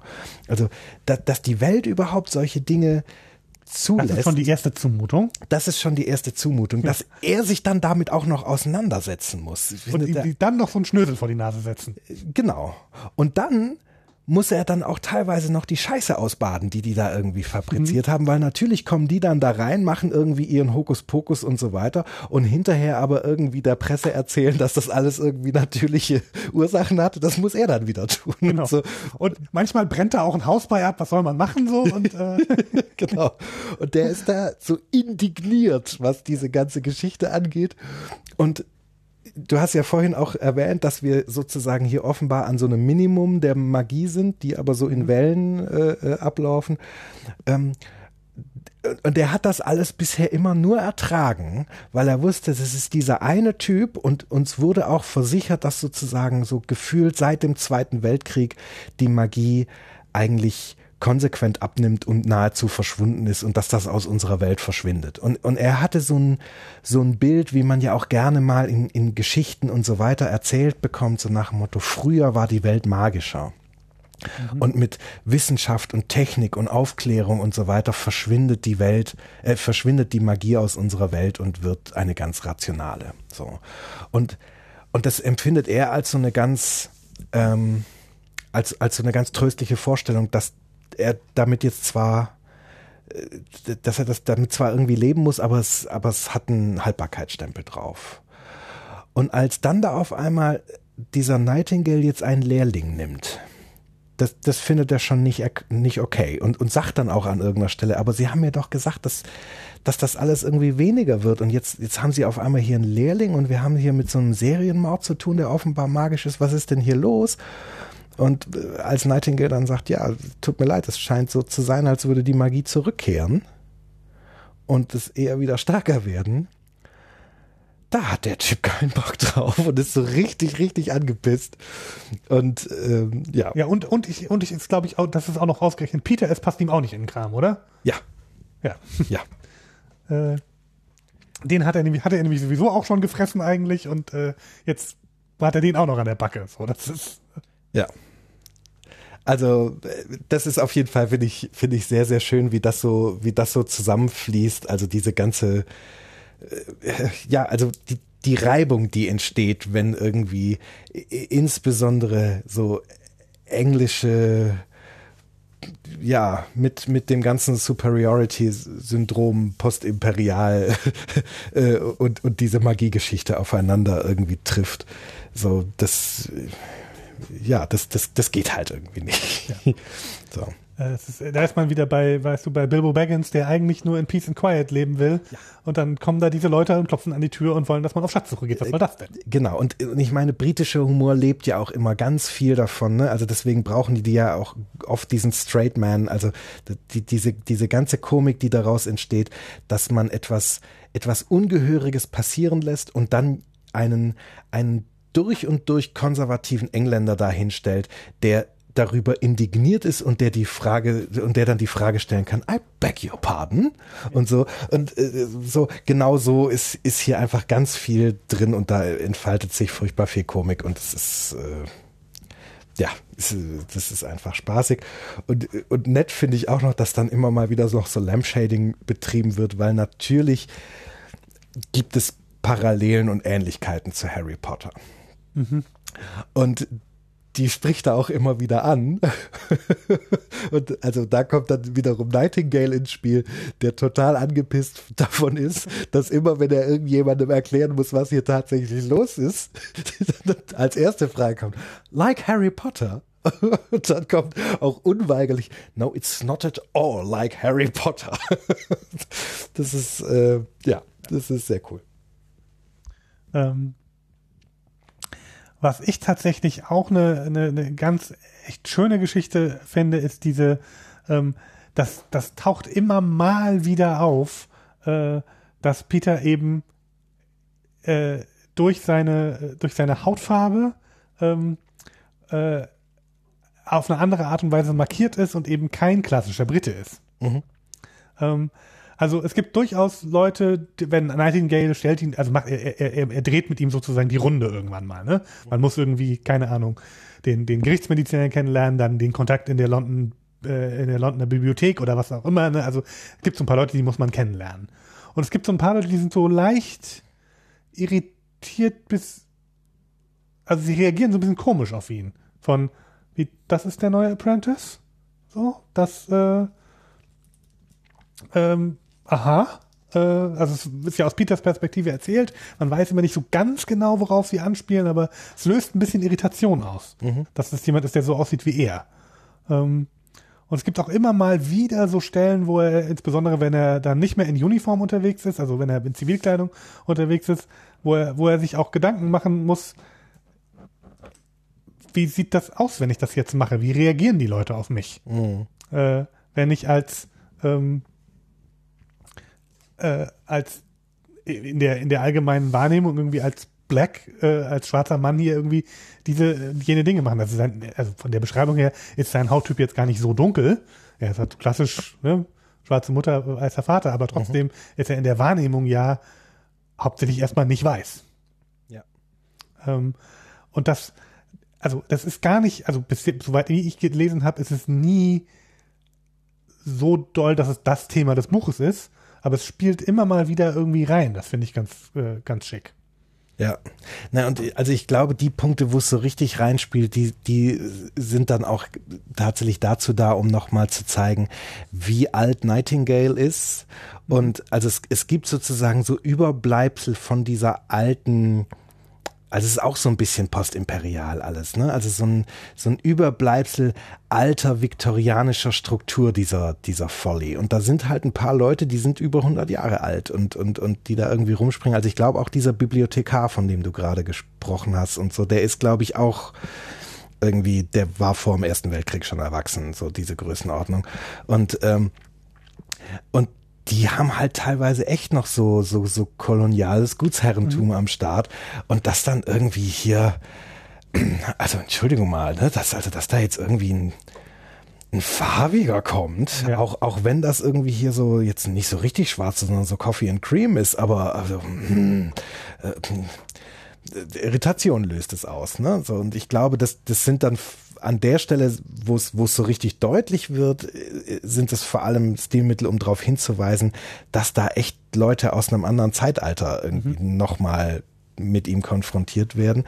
Aber das ist so niedrigschwellig im, im Alltag durchaus vorhanden ist und dass wenn da jetzt, keine Ahnung, eben dieser, dieser Geist, der diese Punch and Judy äh, Morde begeht, von irgendeiner alten Dame Besitz ergreift, jemanden umbringt und dann wegrennt, äh, dass es nicht geht, dass er sozusagen als, als schwarzer junger Mann in Zivilkleidung einer alten Dame hinterherhetzt. Äh, so. Ja, solche, solche Elemente tauchen schon auf. So. Ja. ja. Ähm, und das finde ich, das, das, das macht was. Das macht was mit der Perspektive des Buches. Ja. Äh, dass es ein bisschen verschoben ist dadurch. Äh, weil er eben äh, genau, also er passt halt in dieses, in dieses, wie, wie du das gerade genannt hast, postimperialistische, wobei, wenn man von viktorianisch ausgeht, dann ist es ja noch gar nicht, dann ist es ja noch gar nicht Post, dann ist es ja eigentlich noch äh, sehr imperialistisch. Also, wenn man sich mal überlegt, äh, Nightingale, ne, der ist 1900 geboren, das ist ungefähr zu der Zeit, als Sherlock Holmes Geschichten spielen. Mhm. So, ne? Das ist die Welt, in die der reingeboren worden ist.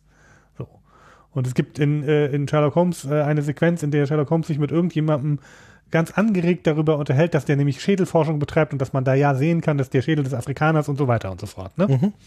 So, das ist halt der Geist, der in diesen, äh, der, der, der da wehte und da sind halt noch Reste von übrig, weil halt noch Leute rumrennen, die, die so alt sind. Naja, da, und obendrein ist ja jetzt Rassismus auch nichts, wo wir irgendwie genau. sagen können, das haben wir im 21. Jahrhundert total hinter uns gelassen. Ne? So, also, ne, ist ja durchaus. Äh, das wollte ich auch keinesfalls suggeriert haben. Äh, genau, aber, aber dennoch ist, ist das. Äh, also ich glaube, es, umgekehrt, es ist so als Dauerthema da und zwar recht up to date und an den Stellen, wo es, wo es nochmal richtig auspackt, da versucht er halt diesen, mhm diesen alten Rassismus nochmal hochzuholen, der halt irgendwie selbstverständlicher ist, weißt du, wo man eben nicht, wie, weißt du, wie, wie hier in Deutschland diese ganzen Pegida-Deppen und so weiter oder, oder die AfD oder so versucht zu maskieren, dass man Rassist ist und das irgendwie auf so, auf so Themen wie Kultur und Religion runterzubrechen und so weiter und zu sagen, ja, nee, ich habe ja jetzt nichts irgendwie gegen den Araber als solchen, ich habe nur was gegen Leute, die irgendwie Frauenrechte nicht achten, ne? Also so eine Sorte von, von Argumentation ist das da ja auf einmal. Und, und die, die Rassisten Altersschule, die fallen dann halt auf, weil die das nicht können. So, ja. weil die den, den, den neuen Code, in dem die neuen Rassisten sprechen, nicht beherrschen, sondern noch den alten Code. So. Ja. ja. Ähm, also das finde ich tatsächlich ein, ähm, ein, ein neben den, den Dingen, die, die irgendwie Spaß machen an dem Buch, finde ich das so eine, so eine ganz, ganz schöne, schön ist ein falsches Wort für das Thema, aber ähm, das, das finde ich, da, da kriegt es ein bisschen, bisschen, bisschen eine Sorte Tiefe, die es an anderen Stellen nicht hat. Ja. So vielleicht ausgedrückt. Ja, auf jeden ähm, Fall. Ähm, das wäre für mich eine ganz gute Überleitung zu der Warum geht's wirklich Frage. Mhm. Wenn wir uns nicht vorher noch einmal kurz mit der Frage beschäftigen, was Peter eigentlich hat. ähm, Wie was Peter eigentlich hat? Also ich finde, das, das, das, da bin ich selber nicht so richtig schlau drauf geworden. Ich habe es am Anfang so verstanden, dass diese, dass sie immer alle sagen, dass er so ab, so leicht abzulenken ist und dass seine Aufmerksamkeit so flüchtig ist. Mhm. Ähm, ich habe am Anfang habe ich es gelesen als, naja, das liegt daran, dass er sozusagen diese, zum Beispiel diese Vestigia wahrnimmt mhm. ähm, und also, dass er, dass er sozusagen Sinneseindrücke hat, die die anderen nicht haben. Und das wirkt wie leicht abgelenkt sein. Ähm, aber ich habe später dann auch das Gefühl, dass auch Nightingale ja immer wieder mal wieder von ihm irritiert ist. Ähm, und also die, die, diese, also ich bin mir da wirklich, wirklich völlig unsicher mit, aber also manchmal habe ich sowas von, hat der ADHS? Mhm. Ähm, so, so, ist das Absicht, dass das da so reingespielt ist? Lese ich das da rein? Ähm, äh, Ja, ist natürlich knifflig, weil es ja aus seiner Sicht erzählt wird. Ne? So, mhm. Ja, aber es ist ein, äh, ist ein guter Gedanke, auf den bin ich noch gar nicht gekommen. also ich finde, er kriegt, er kriegt eigentlich immer mal wieder die Rückmeldung, dass er irgendwie anders tickt als die anderen. Mhm. Ähm, Also ich würde mal sagen, so, so, so klassisch Bilderbuch ADHS kann er eigentlich nicht haben. So. Ähm, wobei natürlich auch die Frage ist, ob es sowas wie klassisch Bilderbuch, Bilderbuch. ADHS überhaupt gibt. Ne? So, äh, also sagen wir es mal so, er, er hat ja durchaus so Momente, also er nerdet sich ja manchmal in so Dinge rein. So. Und also er hat ja durchaus so Momente, wo, wo sich krass seine Aufmerksamkeit fokussiert und wo er total zielstrebig und fast tunnelblickartig sich irgendwie in, in, in Dinge reinfuchst. So. Ähm, und aber genau das ist halt was, das passt zwar sozusagen nicht in das Bild, das man so zeichnet, wenn man irgendwie so einen ADHS-Zappelphilipp vor, der, vor den Augen hat, weil das ja dann fast so ein bisschen autistisch rüberkommt. Aber äh, also es gibt ja neurologisch durchaus auch so diese Ansicht, dass das, dass ADHS und Autismus sozusagen zwei, dass das gar nicht zwei Spektren sind, sondern dass das eins ist. So, dass, dass man eine gro ein großes Spektrum von, von Aufmerksamkeitsthemen im Sinne von wie viel Abwechslung, Neuerung und wie viel Wiederholung brauche ich denn eigentlich? Und je nachdem, wo so deine Vorlie äh, Vorlieben liegen, was eben durchaus auch mal situativ sehr unterschiedlich sein kann, ähm, bist du entweder völlig unruhig oder total im Tunnel und es kann dich gar nichts mehr ablenken. So. Ähm, und wenn du quasi aus dem, am einen Ende aus dem Normalitätsspektrum rausfällst, kriegst du einen ADHS-Stempel und wenn du an dem anderen Ende aus dem Normalitätsspektrum rausfällst, kriegst du einen Autismus-Stempel. So in ganz grob. Jein, beziehungsweise du kannst sowohl von dem, was von außen beobachtbar ist, kannst du ähm, sowohl auf der einen Seite als auch auf der anderen Seite aus dem Spektrum rausfallen und fühlst dich von außen wie ein ADHSler an oder du fällst raus und fühlst dich wie ein Autist an. Aber du kannst sozusagen von, von außen dieselben Verhaltensweisen zeigen und innen drin das aus ganz unterschiedlichen Dingen tun. Also so ganz, ganz stumpf gesagt. Ich, ich vereinfache jetzt massiv, ja. Also bitte, wer sich wissenschaftlich da besser mit auskennt als ich jetzt nicht, nicht auf mir rumhacken. Ich, ich, ich, vereinfache jetzt gezielt massiv. Ähm, du kannst dir so vorstellen, wenn dein, dein neuronales Erregungsniveau zu hoch ist, dann hast du zu viel Energie im System. Tun wir mal so. Und wie kriegst du diese Energie los? Bewegst dich und, und zappelst rum und so weiter und versuchst Energie abzubauen und dich irgendwie in eine, in einen Zustand zu bewegen, mit dem du mit deiner Umwelt besser interagieren kannst, insbesondere mit deiner sozial geformten Umwelt, weil die auf eine ganz bestimmte Art und Weise gebaut ist. So, äh, und das heißt, du zappelst rum. Wenn das genaue Gegenteil der Fall ist, also du ein neuronal untererregtes Gehirn sozusagen hast und dein, dein Erregungsniveau zu niedrig ist und du eigentlich, man kann sich fast vorstellen, wie kurz vorm Einschlafen bist, dann musst du dich irgendwie wach halten, du musst Energie aufbauen. Und was machst du da? Du zappelst rum. Ja, um, um dich wach zu halten und so weiter. Und das heißt, von außen zeigen da zwei Menschen exakt das gleiche Verhalten, aber aus diametral entgegengesetzten Gründen. Und dann kommt's halt drauf an, was jetzt sozusagen dann auch so das richtige Angebot ist. Für den einen ist vielleicht so eine Entspannungstechnik eine ganz feine Sache, für den anderen ist es genau das Falsche.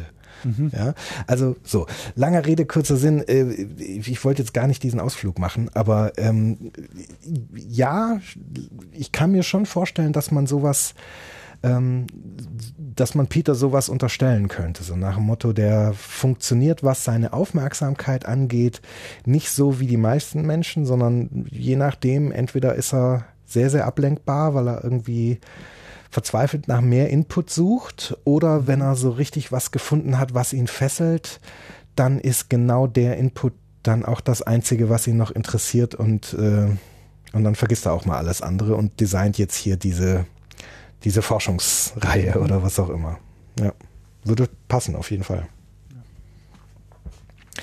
Äh, Übrigens spannende Assoziation. Sagen dir diese, ähm, oh Gott, Percy Jackson, sagen dir die was, diese Bücher? Äh, ich kenne nur den Namen. Also ich weiß, dass es Bücher gibt, die mit einem Charakter Percy Jackson. Ja, also auf jeden Fall, das ist so eine Jugendbuchreihe. Ähm, ich habe auch immer mal überlegt, ob ich die hier reinbringe, aber äh, sie, sie bieten mir dann doch zu wenig, äh, zu wenig, worum geht's wirklich Stoff, äh, finde ich.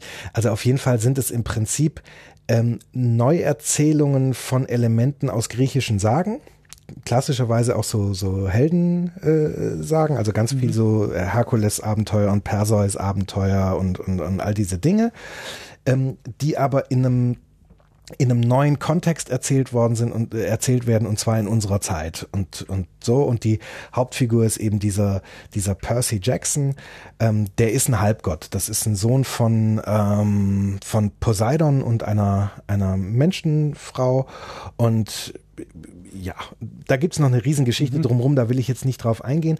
Aber der ähm, der Knackpunkt ist dass der, der Autor, mir fällt sein Name gerade, ich glaube Rick Riordan oder so ähnlich heißt der, ähm, der ist Pädagoge und der hat einen, und der hat einen Sohn, äh, der ist ADSler. Und der ich weiß nicht, ob er sogar auch beruflich mit ADHS-Lern arbeitet oder ob das oder ob dieses dieses äh, Interesse für diese Kids aus seiner Rolle als Vater raus äh, äh, existiert. Ich weiß es nicht mehr so genau. Auf jeden Fall hat der irgendwann seinem Sohn angefangen, eben griechische Sagen zu erzählen und die waren denen dann zu langweilig und dann sollte er sie irgendwie so erzählen, als als hätte sein Sohn sie erleben können und daraus ist diese ganze Idee für diese Bücher und diese Geschichten entstanden. Und seine Hypothese ist im Prinzip, dass all diese, dass, dass ADHS-Kinder, dass das alles Halbgötter sind, also in der, in der Geschichtenwelt, ja. Die funktionieren deshalb nicht so richtig, weil da sozusagen Teil des Götterprogramms abläuft, ja. Also wenn die, wenn die zu viel Energie am Start haben, wenn die mal abdrehen und so weiter, dann kicken da sozusagen die, die besonderen Kampfesfähigkeiten der Götter, dieser, dieser, dieses viele Adrenalin und, und all diese Dinge. Und auch die Tatsache, wenn die dann irgendwie eine Leserechtschreibschwäche haben, ähm, das hat damit zu tun, dass das Gehirn von denen sozusagen auf Altgriechisch getrimmt ist, ne? Und, und solche Sachen, ne? Also Percy Jackson zum, als, als, als Figur in den Roman, der kann englische, also lateinische Buchstaben kann der kaum lesen, aber der kann, obwohl er es nie gelernt hat, kann der Altgriechisch lesen. So. Und solche Sachen. Also, und das ist ganz cool, weil da diese, diese ADHS-Thematik sozusagen als Superkräfte und als Halbgötter Themen irgendwie umgewidmet werden. Und ich glaube, das ist insbesondere für die Kids selber ist das ein total geiler, eine total geile Sichtweise auf diese, auf diese Dinge. Und das würde total zu dem passen, was du gerade über über Peter aufbaust. Ne? So, Nämlich diese Frage von, ja, ja, der hat halt besondere Fähigkeiten, besondere Wahrnehmungen, der, der nimmt diese Vestigia wahr und, und deswegen scheint der uns Muggeln äh, ablenkbar und irgendwie ein bisschen abwesend und so. Finde ich eine eine coole Idee. Ja, also hat mich irgendwie so, immer so, ich dachte so, hm, ist interessant. Äh, in der, in der Figur. Ähm, genau, aber das, das nur sozusagen zu der, äh, zu der, zu der Schleife. Ähm, wollen wir dann nochmal auf die, die, worum geht's wirklich Frage äh, gucken? Ja, äh, ich würde noch kurz was anhängen, äh, nämlich wir hatten vorhin schon mal kurz, was denn eigentlich so Peters Stärken äh, sind. Da, das könnten wir hier gerade noch mal äh, mit dranhängen und vielleicht ist das auch gar keine schlechte Überleitung zur Worum geht's wirklich Frage, ich weiß es nicht.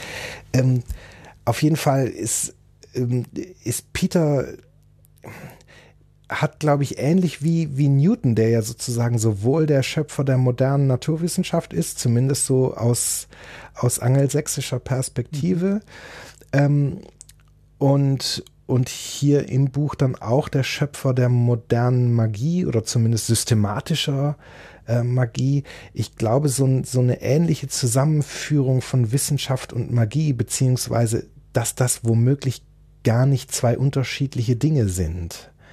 Ähm, dem kommt er wieder einigermaßen nahe. Also er hat irgendwie so eine gewisse naturwissenschaftliche Grundbildung und er geht mit einem sehr, sehr mhm. wissenschaftlichen Weltbild an die ganzen Dinge ran und trägt dadurch tatsächlich zur Lösung bei. So, ne? Also all diese Experimente mit Energieerhaltungssatz und wo kommt die Magie eigentlich her und warum brennen die, die Akkus der Handys durch äh, oder warum brennen die Chips der Handys durch, wenn der Akku noch drin ist, äh, wenn Magie in der, in der Nähe passiert und all diese Dinge. Das, das bringt ihn ja später in die, äh, in die Lage, dann ja Dinge über Magie zu lernen, die, die Nightingale ihm so gar nicht erklären konnte. Und so. Mhm. Und das finde ich nochmal einen, einen coolen Punkt, dass, dass er damit sozusagen seine, seine Stärke entfaltet und dann auch so der richtige Mann ist, der so ein Stück weit so den Generationenwechsel in, äh, in dieser Abteilung der Londoner Polizei herbeiführen kann. Ne? Also Nightingale ist definitiv ein Relikt aus alten Zeiten. Mhm.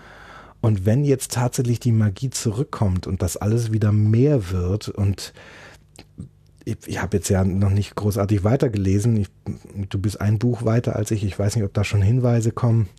Aber es fühlt sich ja schon so an, als würde da die Aufgabe eines, eines Wiederaufbaus einer größeren Abteilung äh, bevorstehen. Und dann ist es schon gut, wenn man jemanden hat, der diese ganze Frage nach Magie auch ins 21. Jahrhundert transportieren kann. Ich glaube, das ist was, was, was Nightingale nicht tun könnte. Mhm. Es ist tatsächlich nicht eine ganz gute Überleitung, äh, äh, die man, die man äh, auf die, auf zumindest meine Folie für das, worum geht es wirklich, legen mhm. kann. Okay, was hast du denn da als Folie? Ähm, in, in, also in ganz kurz ist, glaube ich, ich glaube, es geht um gesellschaftlichen Wandel.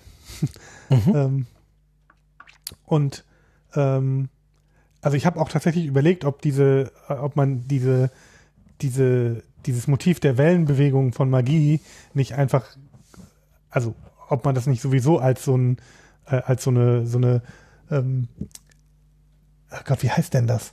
Also das ist ja das, was Fantasy und Science Fiction manchmal ganz gut kann. Also irgendwas, was uns sozial beschäftigt, so ein bisschen zu überhöhen und dadurch sichtbarer zu machen. Mhm. Und ne, die Magie, die in Wellen bewegt, wäre ja auch nichts als, okay, die, die Welt verändert sich. Ne? Wenn, jetzt wird die Magie schwächer, jetzt wird sie wieder stärker. Das heißt ja immer, eigentlich nur die Welt bleibt nicht so, wie sie ist. Mhm. sondern sie wird eine andere werden. Ähm, und ähm, ich, ich könnte mir vorstellen, dass Peter äh, an ganz vielen Stellen sozusagen jemand ist, der eben für eine, eine, eine zukünftige Welt steht. Ähm, eben auch ja für ein, also ist ja ein, ist ja ein britisches Buch, ne, eben auch sozusagen für ein anderes England. Äh, eben nicht das viktorianische ähm, British Gentleman, bisschen stuffy äh, und irgendwie von Haus aus ein bisschen rassistisch, ähm, sondern für eine, äh, für eine andere Variante. Mhm. Ähm, auch eben, auch England ist ja eben ein, ein Land, was, was, was auch viel, viel von Einwanderung geprägt ist und, und der ist ja ist auch eher eben ein, ein Kind, was davon, äh, also das dadurch überhaupt zustande gekommen ist. Mhm. Ähm, also ich finde, er trägt so ganz viele Dinge mit sich, die für was, also für, für einen, äh, für einen Wandel stehen und für eine sich verändernde Welt. Ähm, und ich habe so ein bisschen überlegt, ob es um sowas gehen könnte. Mhm. Ja, also ist auf jeden Fall was dran. Also diese, diese ganze Melting Pot Geschichte und, und so, die passt da auf jeden Fall rein. Also man, man könnte es sowohl London als Mikrokosmos und, als, und auch ihn als einzelne Person als so eine Art Blaupause für, wie könnte denn eine Welt aussehen, in der sozusagen dann so im, im, im Großen dann auch die Nationen zusammenarbeiten und nicht mehr nicht mehr so jeder seins macht, sondern eben so eine große Mische, äh, eine große Mischpoke hergeben. Das wird auf jeden Fall passen. Ich finde, er passt auch so äh, zumindest ansatzweise in, in so eine moderne Welt, weil er also er ist kein, er ist kein klassischer Mann. Ja, also er hat mhm. keine, also er ist jetzt auch nicht androgyn oder sowas, aber er hat, er hat nicht so diese, dieses klassische 20 Jahrhunderte Macho Bild, sondern er hat eher so dieses, ja, ein, junger Mann des 21. Jahrhunderts, ich ringe mit dieser ganzen Scheiße irgendwie. Ne? Also ich habe schon irgendwie bestimmte Rollenbilder mitbekommen, mhm. bin da auch nicht frei von, finde die auch finde die auch scheiße, aber komme da irgendwie auch nicht so richtig von los und deswegen taumel ich eigentlich, insbesondere wenn es um meine, meine, meine Auseinandersetzungen und Beziehungen mit Frauen geht, da taumel ich eigentlich relativ planlos durch die Gegend und stolper da irgendwie vor mich hin und weiß eigentlich nicht so recht, wer ich bin und was ich tue und, und so. Also, dass diese ganze Frage von, von, von so stabilen, an Gender gekoppelten Rollenidentitäten und so weiter, dass die bei ihm nicht gut aufgehoben sind. Da, da, ja, also da ist er definitiv auch kein Kind des 20. Jahrhunderts. So, also es würde, es würde schon passen. Ja, und gleichzeitig, das finde ich schon auch äh, äh, ganz faszinierend, dass er, also es ist ja so eine Mischung aus, ähm, dass er, dass er ganz häufig überall, wo er landet, nicht so richtig reinpasst, weißt du? Mhm er ist irgendwie, weißt du, bei den Cops passt er nicht so richtig rein, weil er irgendwie diese komische Aufmerksamkeitsgeschichte irgendwie hat, mhm. was auch immer das, äh, das ist. Ähm, so dann ne, mit Nightingale, da ist dann so ein, so ein, so ein Generationen-Gap und auch ja ein kultureller Gap, äh, äh also eine Lücke zwischen den beiden, da, da passt er auch nicht so richtig hin. Ähm, äh, auch in, in, diesem Erleben, dass er manchmal so ein bisschen skeptisch angeguckt wird, was, wieso er denn jetzt hier eigentlich der, der, äh, äh, der neue äh, Apprentice sein soll. Ähm, also ich finde, so Fragen von, von, von Zugehörigkeit werden da auch immer mal wieder thematisiert. Ähm, und der ist ja auch faktisch irgendwie jetzt mal so, wenn man jetzt mal den ganzen magischen Kram weglässt, äh, ist das jemand, der mit der, der so wie er erzählt ist, irgendwie, und jetzt muss man mit den Begriffen, finde ich, sehr doll aufpassen. Also ich benutze jetzt mal den Kulturbegriff, obwohl er äh, äh, problematisch ist an der Stelle, aber sozusagen irgendwie zwischen zwei Kulturen aufgewachsen ist. Mhm. Ähm, und sich, sich ja irgendwie da drin irgendwas zurechtbauen musste, wie mhm. er das jetzt eigentlich macht. Ne, wie er sozusagen die Bilder ähm, das kann man sozusagen auf so einer, auf so einer, äh, äh, auf der Frage seiner, seiner Herkunft angucken. Du hast es gerade fürs Thema, äh, fürs Thema Gender nochmal aufgemacht. Also welches, welches Männlichkeitsbild vertrete ich denn?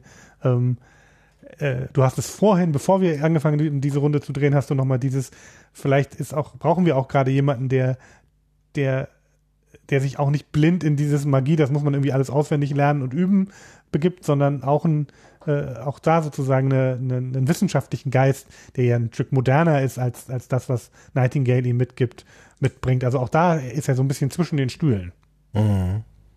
Ähm, ja, und also mir fällt auch gerade noch mal ein, das müsste ich noch mal nachlesen, aber ich, ich habe so eine Erinnerung, dass in diesem in diesem ersten Bewerbungsgespräch, weißt du, wo sie ihn dann zu dieser Fallbearbeitungseinheit da irgendwie mhm. schieben wollen, dass da auch noch mal die Frage seines seines naturwissenschaftlichen Hintergrundes irgendwie ins Spiel kommt und da da denkt er dann, also ich Erzähler eben, äh, da denkt er dann auch nochmal über, über so ein, naja, ich habe auch irgendwie überlegt, irgendwas in dieser Richtung zu, zu studieren studieren, aber das hat irgendwie auch alles nicht so hingehauen mit der, mhm. mit der, mit den, mit dem Uni, mit dem Studienplatz, den ich haben wollte. Irgendwie so.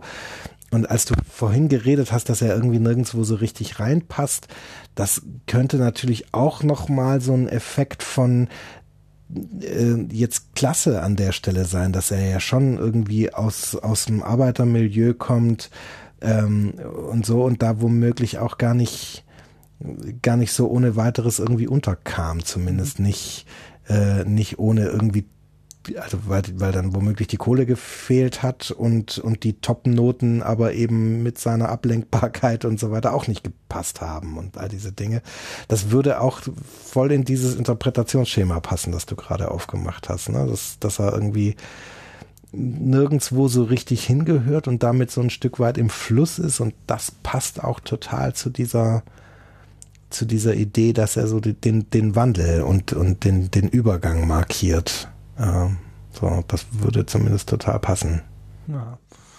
Ähm, also um, nur um das, das nochmal kurz nachzureichen, wir haben das jetzt noch ein paar Mal angerissen, seine, äh, seine Mutter hat tatsächlich als, äh, als, ähm, als Reinigungskraft gearbeitet, oder tut sie, glaube ich, auch noch. Mhm. Äh, und sein Vater ist, ähm, ist äh, Musiker, äh, eigentlich, glaube ich, sogar ein sehr guter Musiker, aber ähm, seit, ich weiß nicht, wie lange heroinabhängig. Genau. Also der kommt aus allem anderen als, als irgendwie äh, geordneten Verhältnissen im Sinne von, da war alles irgendwie eitel Sonnenschein in der Kindheit. Ja. Ähm, und ne, er, also deshalb hat er ja zum Beispiel auch so, also er kennt sich ja total gut mit so Putzmitteln und so einem Kram aus, weil er halt früher mit seiner Mutter immer irgendwie zusammen putzen gegangen ist. Äh, Weil, so- weil die ihn halt mitgenommen hat. Vermutlich, weil sie keine Kinderbetreuung hatte. Ja, ja, genau. Ähm, Und dadurch Genau. kam er auch total rum. Ne? Genau. Also, er kennt sich nicht nur mit Putzmittel aus, sondern er, er, er kennt, er, ja, er kennt sich halt auch aus, weil er total rumkam. Ne? So, ja. Also da finde ich ist so eine so eine so eine also vielleicht so eine so eine Figur, die die die selber ein bisschen im Fluss ist als so ein, so ein Sinnbild für hier, hier verändert sich jetzt was. Mhm. Was finde ich ist was also was was was auf der Fantasy Ebene eben mit diesem okay die Magie äh, wird wieder stärker werden eine Rolle spielt und auf der auf der auf der was wir vorhin mit dem mit dem unguten Wort Sozialstudie benannt haben also wo es so ein bisschen um ja eben um so Fragen von Klasse und so weiter geht, wo er ja auch irgendwie zumindest nicht eben er ist eben kein klassischer Vertreter des alten Englands. Mhm. Ähm, Ja, also das, das, das passt sehr. Also auch, mir fällt das jetzt gerade nochmal noch mal auf.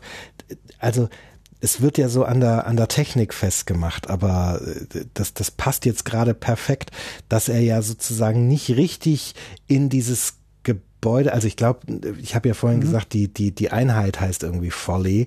Ich glaube, das ist auch nur so ein, so ein, so ein, so ein Spitzname, ne? so ähnlich wie die London Metropolitan Police halt Scotland Yard heißt, weil sie irgendwie früher die Adresse äh, Scotland Yard irgendwas hatten. ich glaube, das Gebäude heißt Folly tatsächlich. Genau, und, und so ähnlich ist das hier auch. Ne? Also das Gebäude heißt richtig Folly und die, die Abteilung hat als Spitznamen Folly. Ja, so, so wie Scotland Yard halt Scotland Yard heißt.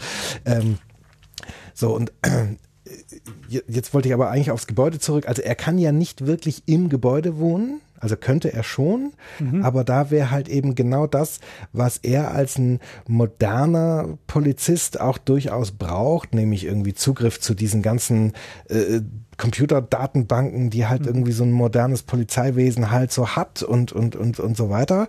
Und auch das, was er selber so an Lebensqualität haben will, wie er irgendwie seine Playstation und irgendwie Flachbildfernseher und irgendwie solche Dinge und irgendwie Internet und, und all solche Dinge.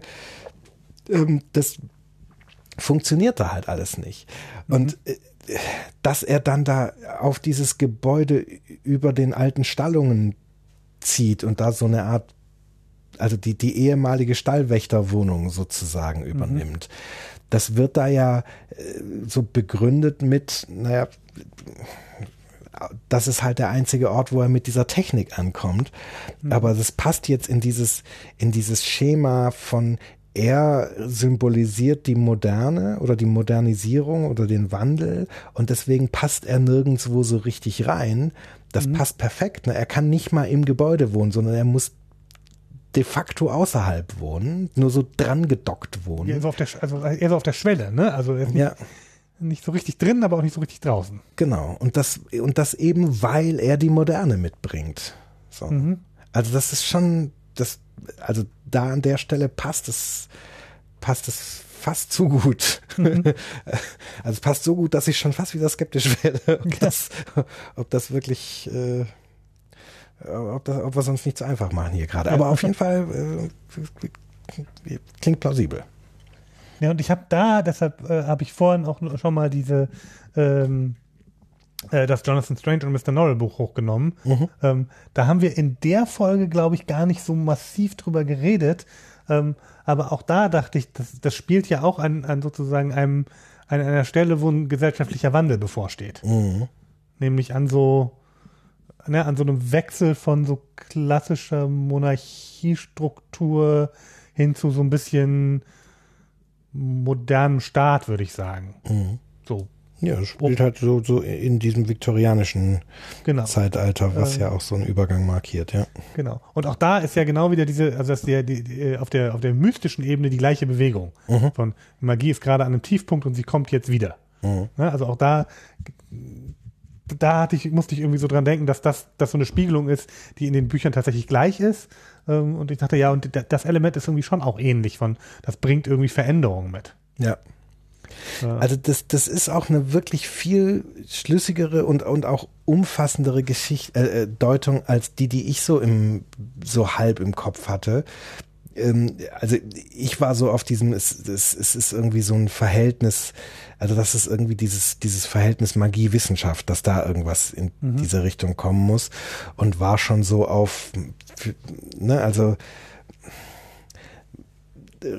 rationales versus irgendwie irrationales, wie auch immer. Also ich, ich hatte so halb in diese Richtung gedacht und das war aber auch nicht so richtig fertig. Aber wenn ich jetzt mir sozusagen deinen Deutungsvorschlag hier irgendwie nehme, da passt das all all das, was ich da irgendwie gesehen habe, ganz ganz prima rein, nämlich genau diese ja, wie verhält sich denn jetzt eigentlich dann so moderne, systematisierte Wissenschaft zu diesen zu dem Alten und, und kann das eine ohne das andere und, und, und, und so weiter. Das, ja, da passt das irgendwie ganz prima dazu. Ja, das, äh, das hatte ich so als, als Idee irgendwie, dass das eine, eine Rolle spielt. Kann ich, kann ich so, kann ich so mitgehen. Genau. Also ich würde. Also tatsächlich geht's mir auch so wie dir. Das ist, also es ist, äh, das passt gerade so glatt drauf, dass ich sowas hab von, stimmt doch was nicht. genau. So einfach kann das doch nicht sein hier. Ja. ähm, Es ist ja auch immer nur eine, eine, eine Schicht. Folie, ja, So, ja. Oder eine Folie, die, eine Die Deutungsweise, die man da drauflegen kann, ja. ja. Genau, und, und Spaß macht's aber ja auch völlig unabhängig davon. absolut. ne? Also das, das äh, also ich, ich würde tatsächlich auch sagen, ich habe über diese, diese Deutungsebene gar nicht großartig nachgedacht oder auf die Idee bin ich, bin ich gar nicht großartig gekommen, sondern ich habe das einfach nur genossen. Also insbesondere das, die Sprache, also wie der das, wie der das hier handelt und, und wie der diesen, diesen Londoner Spirit äh, rüberbringt. Das ist einfach, einfach cool.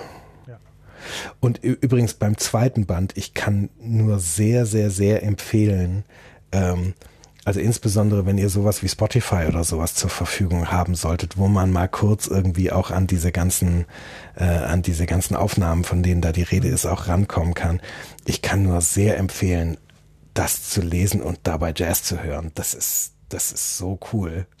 Das ist einfach, einfach, einfach geil. So ein Buch über eine magische Mordserie in Soho in der Londoner Jazzszene zu hören mit mit lauter alten Aufnahmen, über die da geredet wird und so weiter und sie dabei zu hören, das macht einen Heidenspaß. Ich habe Ja. also hatte schon lange nicht mehr so viel Spaß, ein Buch zu lesen, wie als ich als ich die die den zweiten Band hier Moon over Soho gelesen habe.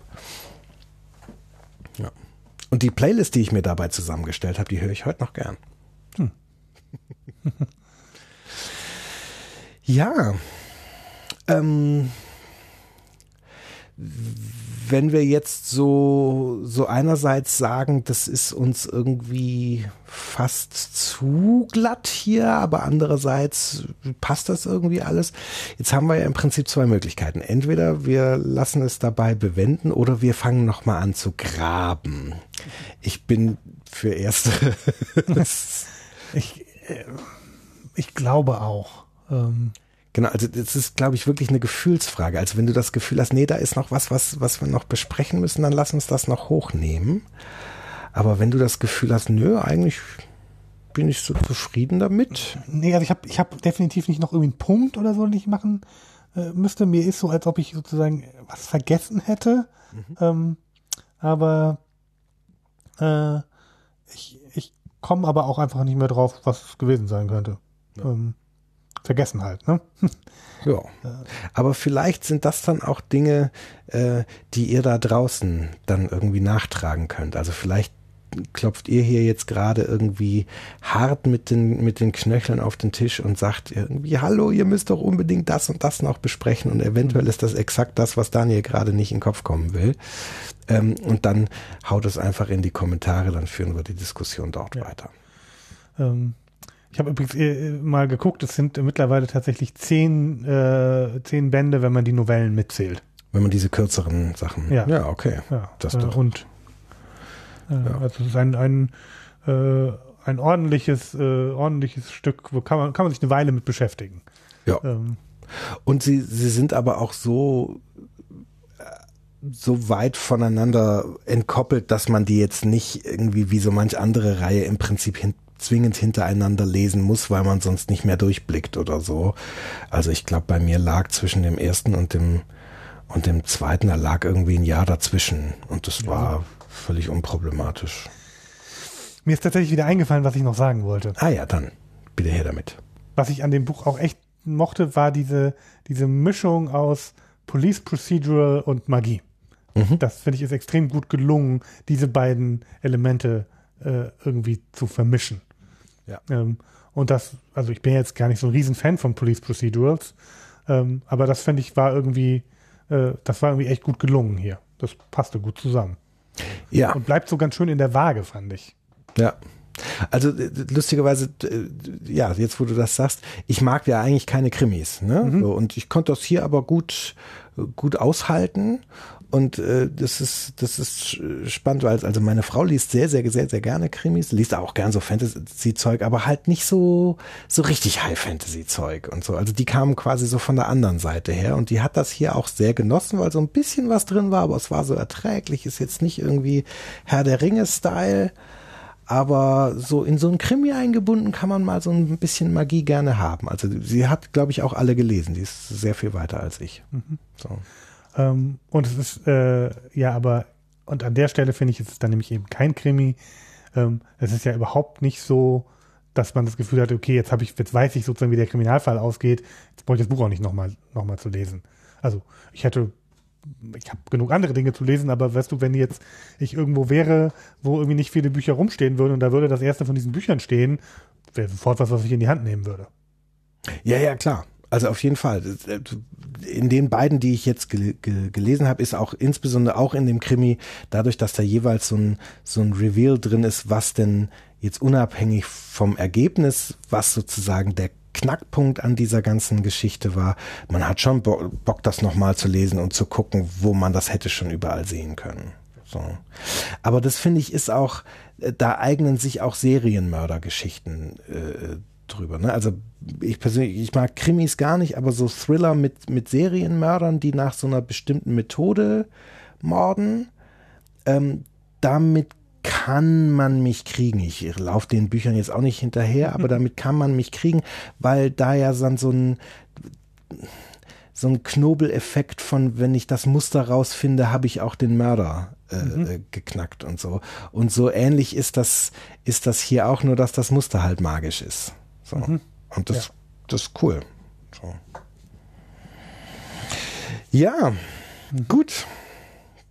Wenn wir sonst nichts haben, Daniel. Dann äh, äh, machen wir hier, äh, hier glaube ich, Schluss. Genau. Ähm, Dann bleibt mir nur, dir zu danken gerne.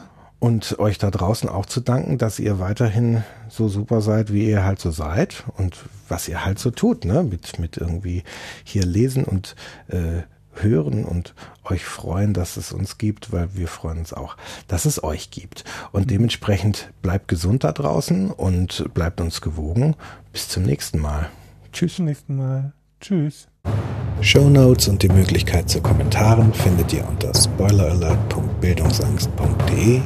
Bewertet uns gerne bei iTunes oder anderen Podcast-Portalen und wir freuen uns über Feedback jeglicher Art.